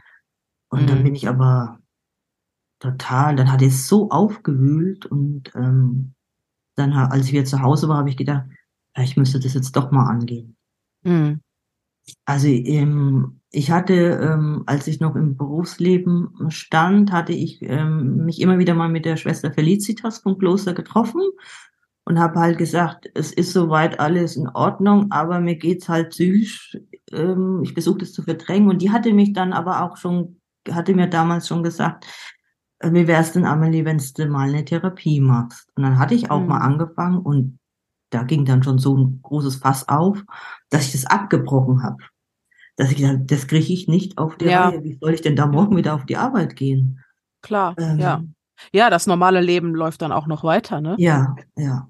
Und, und was du da für Fässer aufmachst, ne, das darf man nicht vergessen. Das kann ich mir vorstellen, dass das, ja, auch da wieder, wann soll man den, den richtigen Zeitpunkt dafür finden, ne? Das ist so schwierig, weil das normale Leben läuft weiter und irgendwie, ich glaube, man ist eigentlich nie wirklich bereit dazu, sich mit solch großen Traumata auseinanderzusetzen und die aufzuarbeiten, was ja eigentlich zwangsläufig immer zu einer erstmaligen Verschlechterung des Zustands führt. Ge genau, genau. Mhm, ja, aber um, Wahnsinn, dass du die Kraft und den Mut hattest, es trotzdem anzugehen. Da ziehe ich meinen Hut vor, meinen imaginären. ja, und ich bin auch bis zum oder ja, leider oder naja, leider vielleicht auch nicht, ähm, bin bis zum heutigen Tag in Therapie, ja. Das ist, ja, aber was heißt leid, also was heißt leider, ne? Es ist gut, dass es die Möglichkeit gibt. Es ist gut und richtig, glaube ich, dass du die Hilfe suchst, dass du weiter daran arbeitest. Ja, das, ich glaube, das ist schon gut so. Es ist, ist ähm, ich habe äh, mal meine Therapeutin gefragt, warum das so lang dauert. Und das, ja, sagte, es ist halt, weil die Jahres, es waren ja fast zwei Jahrzehnte. Und je ja. länger so ein Trauma oder die Traumata dauern, mhm. umso länger dauert eigentlich dann auch der Aufbearbeitungsprozess. Prozess. Es ist halt ja. keine einmalige Sache, wo man sagt. Mhm. Das heißt, es ist kein Ende in Sicht und ein dann und dann Tag X ist man fertig, gibt es ja. auch nicht. Ja, mhm. genau. Ich ja. hätte ja auch damals nach der Flucht nie gedacht, dass es in so zurückkommt ich dachte, ich bin frei und jetzt fängt das Leben jetzt an. Jetzt fängt das Leben erst richtig an, ne? Nee, ja. leider nicht. Ja. Leider kann man so Erfahrungen nicht ungeschehen machen. Ja, genau. Wie ist es denn, äh, wie denkst du heute äh, über deinen Vater? Glaubst du, dass er auch von deiner Stiefmutter bis zu einem gewissen Grad manipuliert wurde? Und klar, dass er falsche Art und Weisen hatte, mit seiner Tochter umzugehen, steht außer Frage, so oder so. Mhm. Ähm, nur wurde er dahingehend manipuliert, dass er wirklich dachte, oh, mit meiner Tochter stimmt was nicht. Oder wusste er total Bescheid, was du da tagtäglich ertragen musst. Er hat nur die Augen davor verschlossen. Also, ähm, er hat ja nie mit mir darüber gesprochen. Ich mhm. kann es nur vermuten. Ich vermute zwei Sachen. Ähm, zum einen hatte die Stiefmutter, dass sie ja alle manipuliert hat, gehe ich mhm. davon aus, sie hat auch bis zu einem gewissen gerade mein Vater äh, manipuliert, weil abends immer geheißen hat, die arme Liebe hat das gemacht, genau, sie hat ja. wieder in die Hose gemacht, ja, hm, hm, hm, das mhm. und jenes. Und er war dafür zuständig, die Schläge auszuteilen, mich ähm, zu beschimpfen und morgen magst du das, was Mama sagt. So war, mhm. das waren so seine Worte. Er hat mich nie zur Seite genommen, hat man gesagt, sag mal, ähm, äh, stimmt was nicht, warum magst du das nicht so, wie die Mama es will und so. Mhm. Da fandet all die Jahre gar nichts statt. Ähm, dann ähm, das Zweite, ähm, was ich auch vermute, dass ähm, meine leibliche Mutter hat sich ja umgebracht mit meiner Schwester. Mhm. Und da hat er ja behauptet, und das hat er garantiert auch ähm, der Stiefmutter erzählt, dass sie ja angeblich krank war. Und ich gehe davon aus, dass das so ein Aufhänger für die Stiefmutter war, weil sie hat ja das auf mich produziert, dass ich ja die Kranke bin. Mhm. Und das hat sie auch wieder meinem Vater gesagt, da stimmt was nicht. Es ist ja nicht normal, dass sie nicht in der Schule mitmacht, dass sie in die Hose macht, dass sie nichts isst und all diese Sachen. Und ich denke mal, er wollte mit seiner ersten Familie abschließen. Und ich war die einzige, oder ich, was heißt war, ich bin die einzige, die Überlebende von der ersten, mhm. von seiner ersten Familie. Und damit ähm, hat er praktisch mich in, ganz überlassen seiner zweiten Frau und so nach dem Motto, du kannst mit ihr machen, was du willst. Ich will. Mhm. Ich will nichts mehr damit zu tun haben. Ja, also ja. Ähm, weil das auffällig ist nach meiner Recherchen, was ich ja dann aufgrund ähm, meines Buches dann auch gemacht habe, er hat halt ziemlich schnell wieder geheiratet nach dem Tod von meiner Mutter. Also mhm. da fand wohl überhaupt gar keine Trauerphase statt. Also von daher war er wahrscheinlich auch froh, dass sie weg war und meine Schwester auch. Mhm. Und ähm, ich denke mir, ihm wäre es lieber gewesen wahrscheinlich, wenn sie mich auch mitgenommen hätte. Mhm. Dann wäre er natürlich frei gewesen für ein neues Leben und ähm, für die neue Frau und so weiter. Ähm, mhm.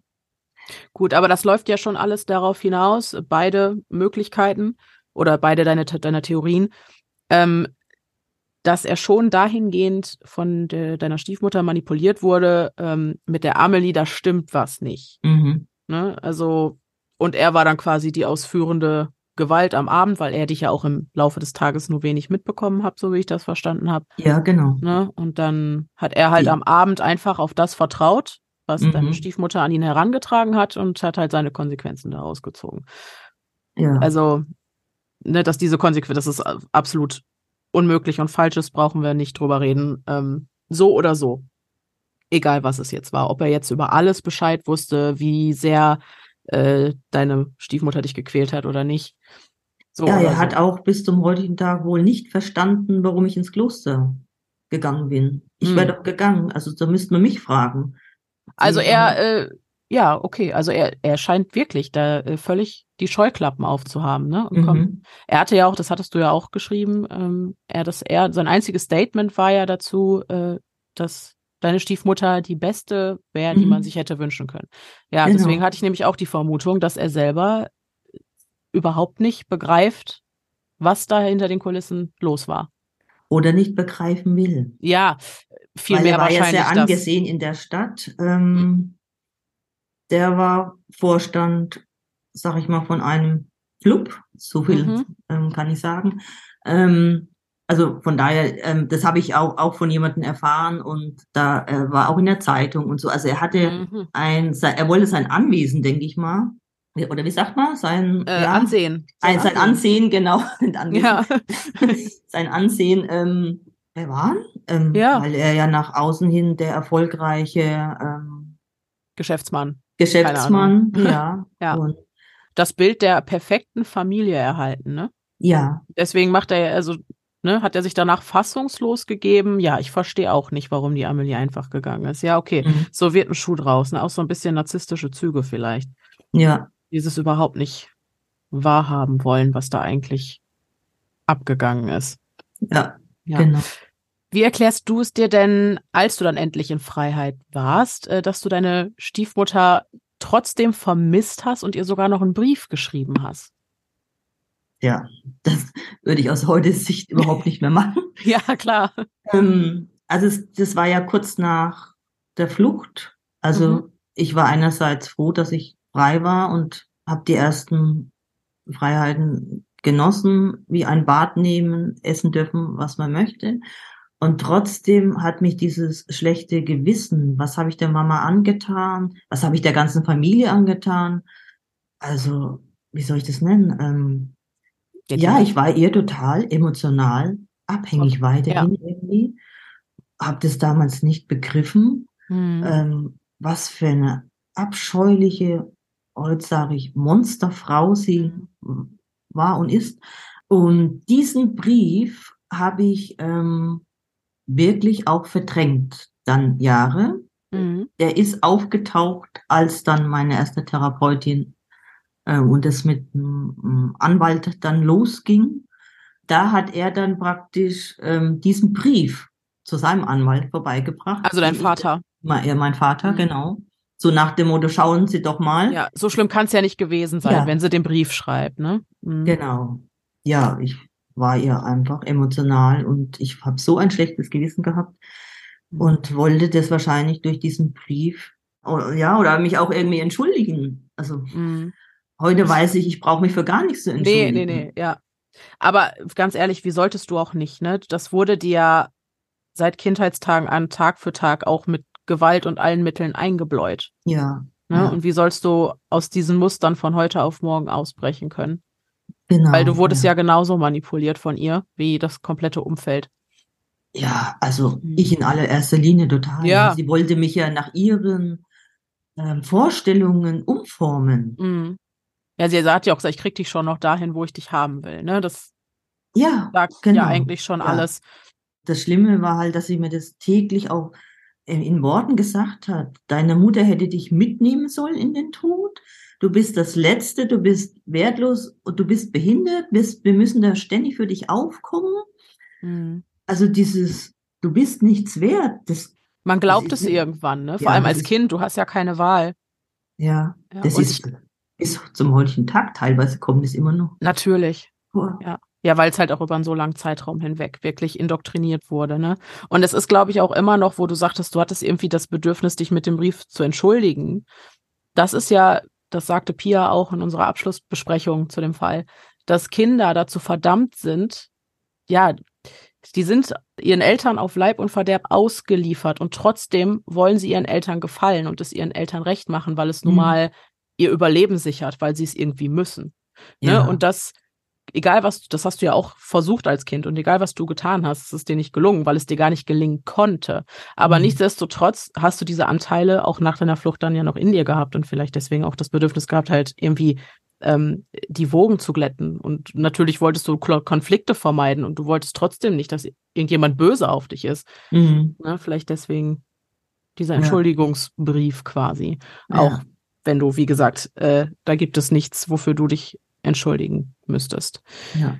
Würdest du denn sagen, dass du deine Eltern geliebt hast oder sprichst du da nur von einer emotionalen Abhängigkeit? Also ich spreche nur von einer emotionalen mhm. Abhängigkeit. Auch als Kind? Ähm, wen ich als Kind geliebt habe, kann ich, also kann ich ganz klar sagen, das war mein Bruder, mhm. mein Halbbruder Marcel, mhm. weil der, der ist acht Jahre jünger wie ich und der war halt da so ein süßes kleines Baby und irgendwie habe ich ähm, gerne auf den aufgepasst und ähm, wenn sie nicht da war, habe ich den auch gerne gedrückt und so. Und dann habe ich mich immer gefreut, wenn er mich halt angelacht hat. Irgendwie. Mhm. Das, das würde ich vielleicht sagen, dass ich den ähm, als Kind lieb hatte. Ja. Aber ähm, nee, ich spüre auch heute nichts gegen all diese nichts, außer mhm. einen großen Hass, wenn ich sage. Also mhm aufgrund, äh, auf, auch auf meinen Vater mittlerweile. Ja, verständlicherweise. Äh, man kann ihn eigentlich eigentlich nicht mehr Vater nennen, er ist eigentlich nur nee. mein Erzeuger. Ist so, ja, sehe ich genauso. Verstehe ja, ich. Ja, ich habe mir ähm, lange Zeit gewünscht, dass er vielleicht kommt und sagt, ähm, Entschuldigung. Mhm. Ich wünsche es mir auch heute noch, aber meine Therapeutin sagt auch, das wird nicht passieren. Nee das, dann hätte er es wahrscheinlich schon längst getan. Und das tut mir halt wahnsinnig weh, dass er nicht ja. mal die Courage hat und sagt, also es ist eigentlich schief gelaufen, ich entschuldige mich, ähm, gar mhm. nichts mhm. der Hinsicht. Und ich glaube tatsächlich, das hat gar nichts mit dir zu tun, sondern eigentlich zu 100 Prozent was mit seinen persönlich, äh, mit seinen Persönlichkeitsstrukturen. Mhm. Also. Wie meinst du das genau? Naja, ich, ich will mich nicht zu weit aus dem Fenster lehnen. Ich kenne ihn nicht, ich ähm, habe nie mit ihm gesprochen. Aber gerade jetzt so, wenn Menschen starke narzisstische Züge haben oder so, mhm. die, die sind nicht dazu in der Lage, sich Schuld in irgendeiner Art und Weise oder Fehler einzugestehen. Das lässt deren Persönlichkeitsstruktur, deren Ego nicht zu, das können die nicht. Mhm. Mhm. Das, das entschuldigt gar nichts, überhaupt mhm. nicht. Mhm. Weil nur, weil man irgendwie, narzisstische Züge haben wir alle, aber ich sag mal narzisstische Züge in einem solch großen Ausmaß, ähm, hat das rechtfertigt ja nicht, sich gegenüber anderen Menschen schlecht zu verhalten. Also das entschuldigt nichts, aber es erklärt sein Verhalten vielleicht bis zu einem gewissen Grad. Das hat nichts mit dir zu tun. Das ist seine eigene Unfähigkeit, äh, mhm. die Sache reflektiert sehen zu können, weil, weil er das wird sein, das wird sein eigenes Ego halt überhaupt nicht zulassen. Mhm. Ne? Das wird ihn ja wahrscheinlich brechen, wenn er sich eben damit konfrontieren müsste, dass das ganze Familienleben doch nicht so perfekt war, wie er es gerne nach außen hätte haben wollen. Ja. Und so. Ist eine Theorie. Wie gesagt, ja. ich weiß es nicht. Ne? Ich habe mit deinem Vater, äh, mit deinem Erzeuger, Entschuldigung, nie gesprochen. Könnte, könnte sein, ja. Mhm. Ja. Ja. Also er Aber, hat ja, wie gesagt, auch nie mit mir gesprochen. Also es gab mhm. kein um, Vater-Tochter-Gespräch. Mhm. Da gibt's mhm. außer Beschimpfungen ähm, gar nichts. Gar nichts, nee. Ja. Ja. Also von daher hat er auch gar keine ähm, ja, liebevolle Beziehung zu mir aufgebaut. Das wollte mhm. er wahrscheinlich dann auch gar nicht. Oder die Stiefmutter hat es einfach verhindert. Ja, Top, also ja. sie hat es schon geschickt gemacht, dass wir auch ähm, gar keinen Kontakt so hatten, weil ähm, sie hatte ja, wie gesagt, ihre, äh, ihre Vision von mir im Kopf. So, ich mhm. habe nur auf diesem Stuhl am Fenster zu sitzen und dann abends hat sie wieder gesagt, da oben sitzt sie. Und dann ist er halt ausgerastet. Mhm. Da ist er nicht reingekommen, hat gesagt, ja, sag mal, wieso sitzt denn du jetzt wieder da und klotzt nur aus dem Fenster? Mhm. Und machst nicht in der Schule mit und, und die Hose ist schon wieder voll so. Ähm, ja. Ja, mehr als Vorwürfe Gab's nicht. Gab's nicht, nee. Ja. Aber er ja. war anders, er hatte schon eine andere Seite, weil er ja zu meinem Bruder anders da war. Das habe ich ja schon mitbekommen. Mhm. Also beide hatten auch diese andere liebevolle Seite, ähm, mein Bruder war ja der Sonnenschein. Mhm. Der wurde geliebt, der hat auch alles bekommen, der, wurde, der ist ganz normal. Da waren auch dann andere mhm. ähm, Kinder, mhm. Freunde von ihm da. Also von mir durfte ja nie einer mitkommen. Ähm, also diese Seite gab es schon auch, ja. Ich denke, da ist deine Theorie sehr zutreffend, äh, was du eben sagtest, dass er quasi mit seinem alten Leben abschließen wollte. Ja, also ich mhm. denke, es hätte ihm nichts ausgemacht, wenn ich als Kind schon gestorben wäre oder so. Mhm. Glaube ich. Wahrscheinlich wären sie froh gewesen. Obwohl sie vielleicht nicht, weil dann hätte sie mich ja nicht mehr weiter quälen können. Das ist es ja auch, ne? Also du bist ja auch weggelaufen, mehrfach. Ja. Ne? Und nach deinem mhm. dritten Fluchtversuch, da warst du ja über mehrere Tage weg, mhm. äh, hast du dann ja zu Hause angerufen. Und da hat deine Stiefmutter dich ja unter Tränen angefleht, mhm. zurückzukommen. Ja. Glaubst du, ihre Gefühle waren echt oder war das wieder eines ihrer Schauspiele, nur um dich zurück nach Hause zu locken, damit sie dich weiter quälen kann? Das Letztere. Das Letztere. Also meinst du ja. auch, nichts davon war echt? Nein. Das war alles. Weil die hat mich ja auch nie in den Arm genommen und mhm. ähm, die wollte ähm, mich weiterhin quälen. Mhm. Weil ich, äh, wie gesagt, das war ja schon damals so, als ich da im Kinderheim war, da, also bevor ich ins Kinderheim gekommen bin, hat sie mich ja schon so bearbeitet, dass die mich praktisch wieder abschieben. Mm. Sollte ja gar nicht. Genau. Auch im Kinderheim nicht mitmachen. Sollte da auch weiterhin in die Hose machen. Und weil ich möchte wieder heimkommen zu meinem Bruder, das war so ihr Argument. Mm. Und ich habe das dann auch die ersten zwei Tage ja gemacht. Mm. Ich habe ja versucht, da nichts zu essen. Mm. Ähm, nichts zu sprechen, also nichts mitzumachen. Und ähm, von daher war es dann ähm, mit dem Telefonat äh, genau dasselbe. Also sie wollte praktisch auch da, dass ich, also sie wollte damals nicht, dass ich ins Heim komme. Und auch da denke ich mal, als ich da jetzt abgehauen bin, das dritte Mal, ähm, wollte sie nur, dass ich wieder nach Hause komme, ähm, damit sie mich weiterhin quälen kann. Und es war ja dann auch so. Und da hat sie ja dann auch gesagt, also wenn ich nochmal abhau, dann lässt sie mich entmündigen, dann habe ich gar keine Rechte mehr. Und auch da kannte ich mich gar nicht so aus. Das ist ja, heute weiß ich, es ist ja gar nicht so einfach. Ja, aber zumindest damals, heutzutage nicht mehr. Ja, ich mhm. habe alles geglaubt. Ja, natürlich. Was hat, du hast ja gar keine Alternative. Ja. Hm? Hast du denn jemals wieder was von deinem Halbbruder gehört? Nein. Weil, auch nicht mehr. Also ich weiß, ähm, wo er arbeitet. Mhm. Ähm, Ich könnte ihn aufsuchen. Mhm. Ähm, aber ja, ich, also ich habe ich hab von allen, ich habe praktisch mit allen den Kontakt für immer abgebrochen. Mhm. Ähm, ab und zu sehe ich noch mal eine Tante, da gehe ich mhm. aber auf die andere Straßenseite. Ich weiß zwar vom Kopf her, dass die mir nichts mehr tun können, aber ich kriege es gefühlsmäßig nicht auf die Reihe, dass ich ja, jetzt da natürlich. mal hingehe und sage, also pass mal auf, Tante sowieso, ähm, du hast auch eine gewisse Mitschuld, du hast ja auch mal was machen mhm. können, aber das kriege ich nicht hin. Mhm. Und auch mein Halbbruder, nee. Mhm. Es gibt ähm, ein paar, die sagen, sie würden das Buch doch gerne mal meinem Halbbruder vorbeibringen. Das muss ich auch nicht selbst machen, sie würden das machen, mhm. ähm, damit er mal äh, weiß, was da eigentlich alles gelaufen ist. Das ist halt auch die Frage, ne? wie viel weiß er überhaupt? Der weiß ähm, das, das ist die, das ist stimmt, das ist die spannende Frage. Was ist denn danach passiert? Was ist denn ihm noch alles erzählt worden? Ja. Das weiß ja. ich. Er wird nicht. sicherlich auch belogen und manipuliert worden sein, ne? Also für, ja. für so die, die Amelie, die ist, die ist, die ist uns im Stich gelassen, die ist einfach abgehauen. Mhm. Nach allem, was wir für sie getan haben, die wird die mhm. gleiche, also er, Marcel wird die gleiche Leier zu hören bekommen haben. Ja, ne? gehe ich auch davon aus. Ja, ganz sicher sogar. Ja.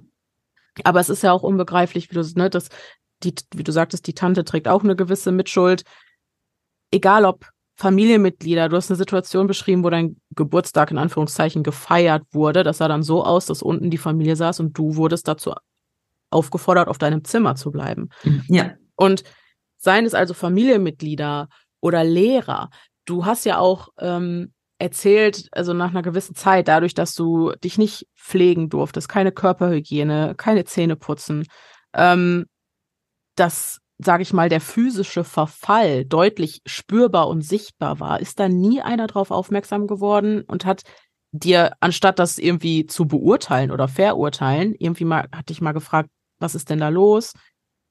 Nein, keine. Das ist unvorstellbar. Ich, ich ja. Das geht nicht in meinen Kopf rein. Dass alle also dass alle direkt scheinbar mhm. davon ausgehen, dass das eine Entscheidung deinerseits ist.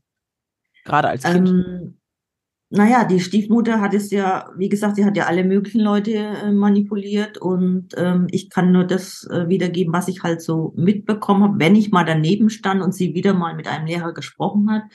Mhm. Da hat sie so getan, sie weiß es auch nicht. Auch zu Hause mache ich nichts.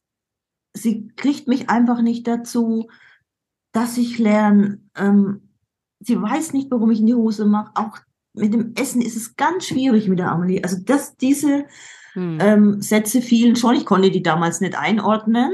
Mhm. Ähm, oft war sie auch, äh, muss dann heißen hat, ich muss draußen warten und sie spricht jetzt mit dem Lehrer. Aber manchmal stand ich auch im Gang dabei und ähm, ich gehe davon aus, dass sie zu jedem gesagt hat, lass, ja, die, dass ich krank bin, dass ich behindert bin und also sie hat, ähm, wie soll ich sagen, sie hat sich, sie hat sich als Opfer gesehen. Sie hat ja mhm. diesen Mann geheiratet mit diesem behinderten Kind. Und es ist für sie, sie weiß nicht, was sie mit mir machen soll. Es ist für sie ganz schwierig. Hat, meinst du, sie hat dich wirklich als behindertes Kind gesehen? Also als, als würde mit dir was nicht stimmen? Das hat sie mir auch gesagt. Ja, ja, aber meinst du, sie war wirklich der Überzeugung oder wollte sie nur dich und alle anderen das glauben lassen? Sie muss doch gesehen haben, dass du ein komplett normal entwickeltes, gesundes Mädchen bist, was ihr gegen den Strich ging. Ja, gut. Sie hat es ja so weit gebracht, dass ich auch nicht mehr viel gesprochen habe. Mhm. Und ähm, man weiß es nicht, ne? also ob sie das nicht. selber geglaubt hat oder ob sie es nur andere hat glauben lassen wollen. Naja, sie hatte ja eine Vorstellung von mir mhm. in ihrem Kopf, wenn das nicht ja, so ja, gewesen wäre, denke ich mal, hätte sie mich ja normal aufwachsen lassen, mhm. wie mein Bruder Marcel. Mhm. Bei dem konnte sie das ja. Oder es war, weil es ihr eigenes Kind war. Also vielleicht hatte sie auch ähm, mich als, weil ich Mädchen bin, eine Konkurrenz zu sich gesehen, weil sie ja auch zum Beispiel meine Haare abschneiden hat lassen. Ich wusste, bis ich 21 war, bis zu meiner Flucht nicht mehr, dass ich ja Locken hatte, dass ich Naturlocken habe. Mhm. Das ist jetzt so ein kleines Beispiel, ähm, diese äußerliche äh, Verunstaltung, die hat sie auch versucht, nach innen mit mir zu machen. Also, äh, mhm. wie soll ich das erklären? Nee, also, aber das ähm, trifft es sehr gut. Du beschreibst es sehr gut, sehr zutreffend, finde ich. ja, Sie hatte ein Bild von dir im Kopf, das sie irgendwie umsetzen wollte und vor allem in erster Linie, glaube ich, wollte sie ja deinen Vater für sich haben. ja. Ich denke mal, sie wollte nicht, dass äh, mein Vater eine liebevolle Beziehung zu mir aufbaut. Mhm. Weil ich ja das, dieses Restkind von der ersten Familie war. Ja, Aber ja. sie hätte ja die Wahl gehabt. Sie hat ja gewusst, als sie ihn geheiratet hat, dass da noch ein Kind ist. Sie hätten ja nicht heiraten müssen. Ja, aber sie wollte ihn heiraten, ne? Also, also das war dann ihre Umgangsform mit diesem Problem, in Anführungszeichen.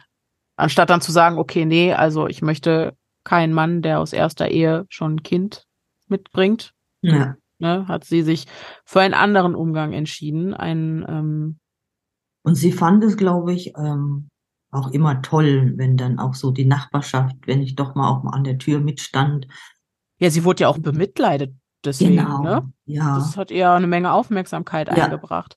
Und du Genau. sagtest, ähm, in der ersten Mail, die du mir, glaube ich, geschrieben hast, hast du auch gesprochen, dass deine Stiefmutter sadistisch war. Und ich glaube, es ist auf jeden Fall zutreffend, Ja, dass Ja. sie Freude am, am Quälen Ja. empfunden hat. genau. Also, ja. Sonst hätte sie dich ja auch nicht zurückgeholt, nachdem du weggelaufen bist. Wenn es Ja. ihr nur äh, darum gegangen wäre, dich irgendwie loszuwerden oder deinen Vater für sich Ja, zu dann haben. hätte sie mich ja schon im Heim lassen können. genau, genau. Ne? Dann, Ja. dann hätte sie dich ja nicht immer wieder an sie binden und zurücknehmen Ja. müssen. Mhm. Das lässt sich ja nur mit irgendwelchen sadistischen Ausprägungen erklären eigentlich. Ja, ja. Und das Unglaubliche ist halt wirklich, dass deine Stiefmutter keinerlei Konsequenzen für das, was sie dir angetan hat, bekommen hat. Bis heute. Eben wegen dieser Sache mit der Verjährungsfrist, richtig? Ja, genau. Wie, Und ihre Mutter hat ja auch mitgemacht, ne? genau, die, Ist, deine Die war ja auch ähm, ganz, ganz schlimm, ja. Ja, wie sagt man so schön, der äh, Fisch fängt am Kopf zu stinken an, irgendwie. Also es, da Mhm. fällt der Apfel nicht weit vom Vom Stamm. Stamm wahrscheinlich. Ne? Wer weiß, wie, ihr, äh, wie die Kindheit deiner Stiefmutter ausgesehen hat. Meistens ist es ja so, dass jeder Täter oder jede Täterin irgendwann auch mal Opfer war. Mhm. Das kommt ja meistens nicht einfach so in der Okay. Regel. Also das Okay. ist das, was ich in all den Jahren, wo ich mich jetzt schon mit Verbrechen befasse, Mhm. gelernt habe. Mhm. Bei manchen kommt es einfach so wirklich, da steht man da wirklich einfach und ist ratlos. Aber wenn man sich die Vergangenheit vieler äh, Krimineller ansieht, dann erkennt man schon, wo es herkommt, eigentlich. Und wieso konnte sie dann aber zu ihrem eigenen Kind ganz Tja. anders sein? Ja, wahrscheinlich, weil es ihr eigenes war, was sie dann mit deinem Erzeuger bekommen hat. Also als er geboren wurde, wurde mir gesagt, was die beide Eltern, also dein Vater und ich, wir sind so glücklich, dass endlich Mhm. ein Junge da ist. Endlich kein Mädchen mehr. Vielleicht hatte sie auch, vielleicht war das auch ein großes Problem, wie du sagtest, dass sie eifersüchtig war oder neidisch oder, oder Sorge hatte, dass du schöner werden könntest als sie Hm. oder so. Da hat sie sich von, von einem Sohn vielleicht nicht so bedroht gefühlt, als Ja. von einer Tochter, die langsam zu einer hübschen Frau heranreift. Ja, das hat sie ähm, äh, mit aller Macht behindert, genau. Mhm. Dass es nicht passiert. Ja. Dass ich zu einer Ja, genau. Frau, ja. Ja, das scheint ihr ein, ein Dorn im Auge gewesen zu sein, ne? Deswegen war sie da wahrscheinlich so erleichtert, dass ihr eigenes Kind so ein Junge war. ja. Wie hast du dir jetzt auch für alle anderen Menschen, die vielleicht in einer ähnlichen Situation stecken, wie konntest du bislang deinen Umgang damit finden, dass diese Frau quasi keinerlei Strafe vor dem Gesetz für das, was sie getan hat, bekommen hat? Oder kann man damit überhaupt einen Umgang finden? Ich glaube nicht, nee. Mhm, Also, mh, was soll ich sagen? Es ist natürlich nicht gerecht, dass sie nicht, natürlich dass nicht. sie alle nicht ihre Strafe bekommen haben, weil Mhm. ich habe letztendlich lebenslänglich bekommen. Mhm. Das ähm, war mir damals nicht bewusst. Das ist mir erst so die letzten Jahre bewusst geworden mit meinen Dauerdiagnosen, posttraumatische Belastungsstörung, Flashbacks und so weiter, Mhm. dass ich damit bis an mein Lebensende zu kämpfen habe. Ja. Ja, und deswegen ist es halt so wichtig, ne, dass man darauf aufmerksam macht, dass da eine Lücke in unserem Rechtssystem vorhanden ist, die eindeutig Täter und Täterinnen schützt. Ja. Darauf wollen wir aufmerksam machen. Das, du hast das Buch geschrieben, bist mit, warst so mutig, deine Geschichte quasi an die Öffentlichkeit zu tragen, um anderen Betroffenen eine Stütze zu sein, eine Hilfestellung, um zu zeigen, ein Weg zurück ins Leben ist möglich. Aber hier, da müssen wir nochmal hingucken, weil das geht nicht, dass Menschen, die so viel Leid sowieso schon erlebt haben und damit, ihr, wie gesagt, für den Rest ihres Lebens konfrontiert sind, ähm, quasi da vom Rechtssystem so im Stich gelassen werden. Ja, ne? genau. Das ist sehr schön beschrieben, ja. Ja, deswegen auch nochmal von mir und auch im Namen von Pia ein großes, großes Dankeschön in dein Vertrauen in uns und in deine Offenheit, über deinen Fall zu sprechen, uns darauf aufmerksam zu machen. Und ich versichere dir, auch nachdem die Folge veröffentlicht wurde, das wird nicht in Vergessenheit geraten. Wir werden immer weiter am Ball bleiben und auf jeden Fall alle Schritte unternehmen, die man unternehmen kann, um irgendwie eine Überholung die, des Rechtssystems, was die Verjährungsfrist angeht, irgendwie voranzutreiben oder so. Oh, das ist toll, Dankeschön. Es ist halt auch mal, ne, man ist diesem System, diesem mächtigen System so ausgeliefert, ne, als, Einzel ja, als Einzelperson genau. eigentlich oder als Personengruppe. Was ich wüsste jetzt auch nicht, wie, wie man es angeht, da bin ich ehrlich mit dir. Aber ich glaube, mit solchen Geschichten an die Öffentlichkeit zu gehen, ist auf jeden Fall ein wichtiger Schritt, damit sich auf lange Sicht was bewegen kann. Hoffe ich auch, ja. ja. Und dafür also. möchte ich dir auf jeden Fall danken, im Namen von Pia, von mir und unserer ganzen Hörerschaft auf jeden Fall. Gerne. Ich grüße alle Hörer ja, und sehr Hörerinnen. Gerne. genau, wenn und, du noch irgendwas äh, sagen willst, immer nur, nur zu. Ja, vielleicht ähm, hören ja Eltern Pädagogen zu. Auf jeden Fall. Und ähm, da möchte ich euch doch gerne sagen, schaut hin. Nicht nur bei euren eigenen Kindern, vielleicht ist, ist es meistens auch ein Kind dabei in der Klasse, in, der Kindergartengruppe, das sich vielleicht ein bisschen anders da verhält. Ähm, vielleicht hat, hat der eine oder andere einen Mut, sich einzumischen. Die Kinder können sich nicht selber helfen. Ja. Die brauchen uns Erwachsene mhm. mit sich ähm, ihr Martyrium praktisch, mhm. dass es beendet wird. Die können ja gar nicht sehen, dass das, was sie durchmachen, nicht normal ist weil sie einfach keine andere Realität kennen, ne? als die, in die sie hineingeboren wurden. Genau. Ja. ja.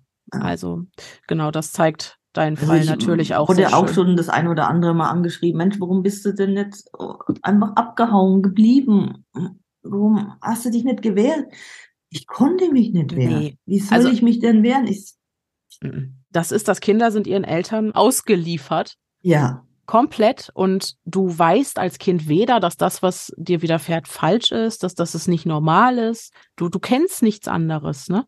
Ja. Und ähm, wie willst du dich wehren als Kind? Also das funktioniert nicht. Und da sind natürlich auch gewisse emotionale und psychologische Mechanismen, die da greifen. Ne? Das emotionale Abhängigkeit, Manipulation durch die Eltern. Ähm, da befreit ja. man sich nicht so leicht raus und gerade nicht als Kind. Und da ja, und du glaubst es ja als Kind, wenn du zum ja, Beispiel sagtest, du bist, du, du bist dumm, du bist nicht erwünscht und mm. all das nimmst du irgendwann auf und je älter du wirst und dann denkst du, so in meinem Fall war es so, ja, ich dann muss bin, es so sein. Dann muss es so sein. Ich bin die Schlechte, die Böse. Hab zwar nicht kapiert, warum, warum ich so bin, aber ähm, da es mir ja so gesagt wurde, muss es so sein, dass ich die Böse und die Schlimme bin. Mm deswegen ist es wahnsinnig wichtig, das vielleicht noch mal als Abschlusswort. Haltet die Augen offen, guckt, geht nicht blind an euren Mitmenschen vorbei, guckt sie euch ganz genau an. Gerade eben Personengruppen, die äh, irgendwie mit Kindern zusammenarbeiten, wenn ein Kind von heute auf morgen auf einmal irgendwie stiller ist als sonst oder einfach mal ein, lieber einmal zu viel als einmal zu wenig nachfragen. Genau, ja. Ne, vielleicht kann man da eine kleine Seele vor einem schrecklichen Schicksal bewahren. Ja, Genau, dem schließe ich mich an, ja. Super. Gut, Amelie. Vielen Dank. An dieser Stelle sind alle meine Fragen gestellt. Gerne. Und wenn du noch irgendwas auf dem Herzen hast, immer äh, her damit. Du fühl dich frei, mich jederzeit zu kontaktieren. Wie gesagt, ich halte dich gerne auf dem Laufenden. Ja. Auch wenn du irgendwie Feedback äh, aus der Hörerschaft, wenn du davon was lesen willst oder so, kann ich dir mhm. das auch gerne zukommen ja. lassen. Das ist immer sehr schön.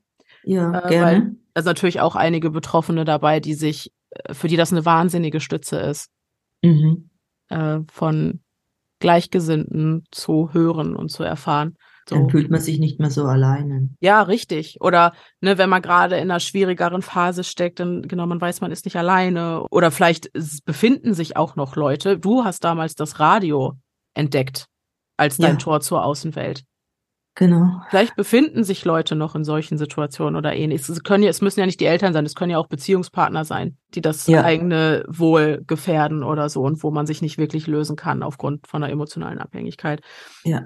Vielleicht gibt das irgendwem da draußen die Kraft, ähm, sich daraus irgendwie zu befreien. Es macht zumindest Mut, auch von äh, Gudrun und Felicitas zu hören, Menschen, die quasi die Helden in solchen Geschichten sind. Ja.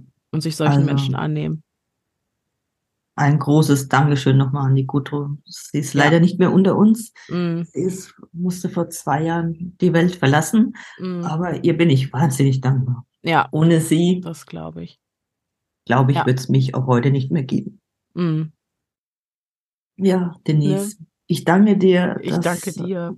Euch, dass ihr ja euch meine Geschichte ange äh, angenommen habt und super gerne daraus eine Folge macht. Vielen Dank, dass wir das überhaupt dürfen. Dein Schicksal, muss ich ganz ehrlich sagen, hat mich ganz besonders ergriffen und bewegt in den letzten Wochen. Und das wird mich auf jeden Fall so schnell äh, nicht mehr loslassen. Aber das ist gut, weil ich bin hartnäckig und werde da auf jeden Fall nochmal gucken, was man da machen kann aus der rechtlichen Seite. Ah, super. Ja, und wenn ich wir rechtlich, dir. vielleicht haben wir auch Leute, die in der Justiz arbeiten unter unseren Hörern, die schreiben dann auch schon mal gerne, wenn mhm. die Antworten auf unsere offenen Fragen haben. Deswegen mal gucken, was sich da ergibt. Da halte ich dich auf dem Laufenden. Oh, okay. Ich danke dir. ja, sehr gern. Vielen Dank, Amelie. Mach dir noch einen schönen Tag. Dir auch, Denise. Ja. Und Wir danke für deine ja, Zeit. Immer gerne. Danke dir äh, auch. Bis dann. Tschüss. Bis dann. Tschüss.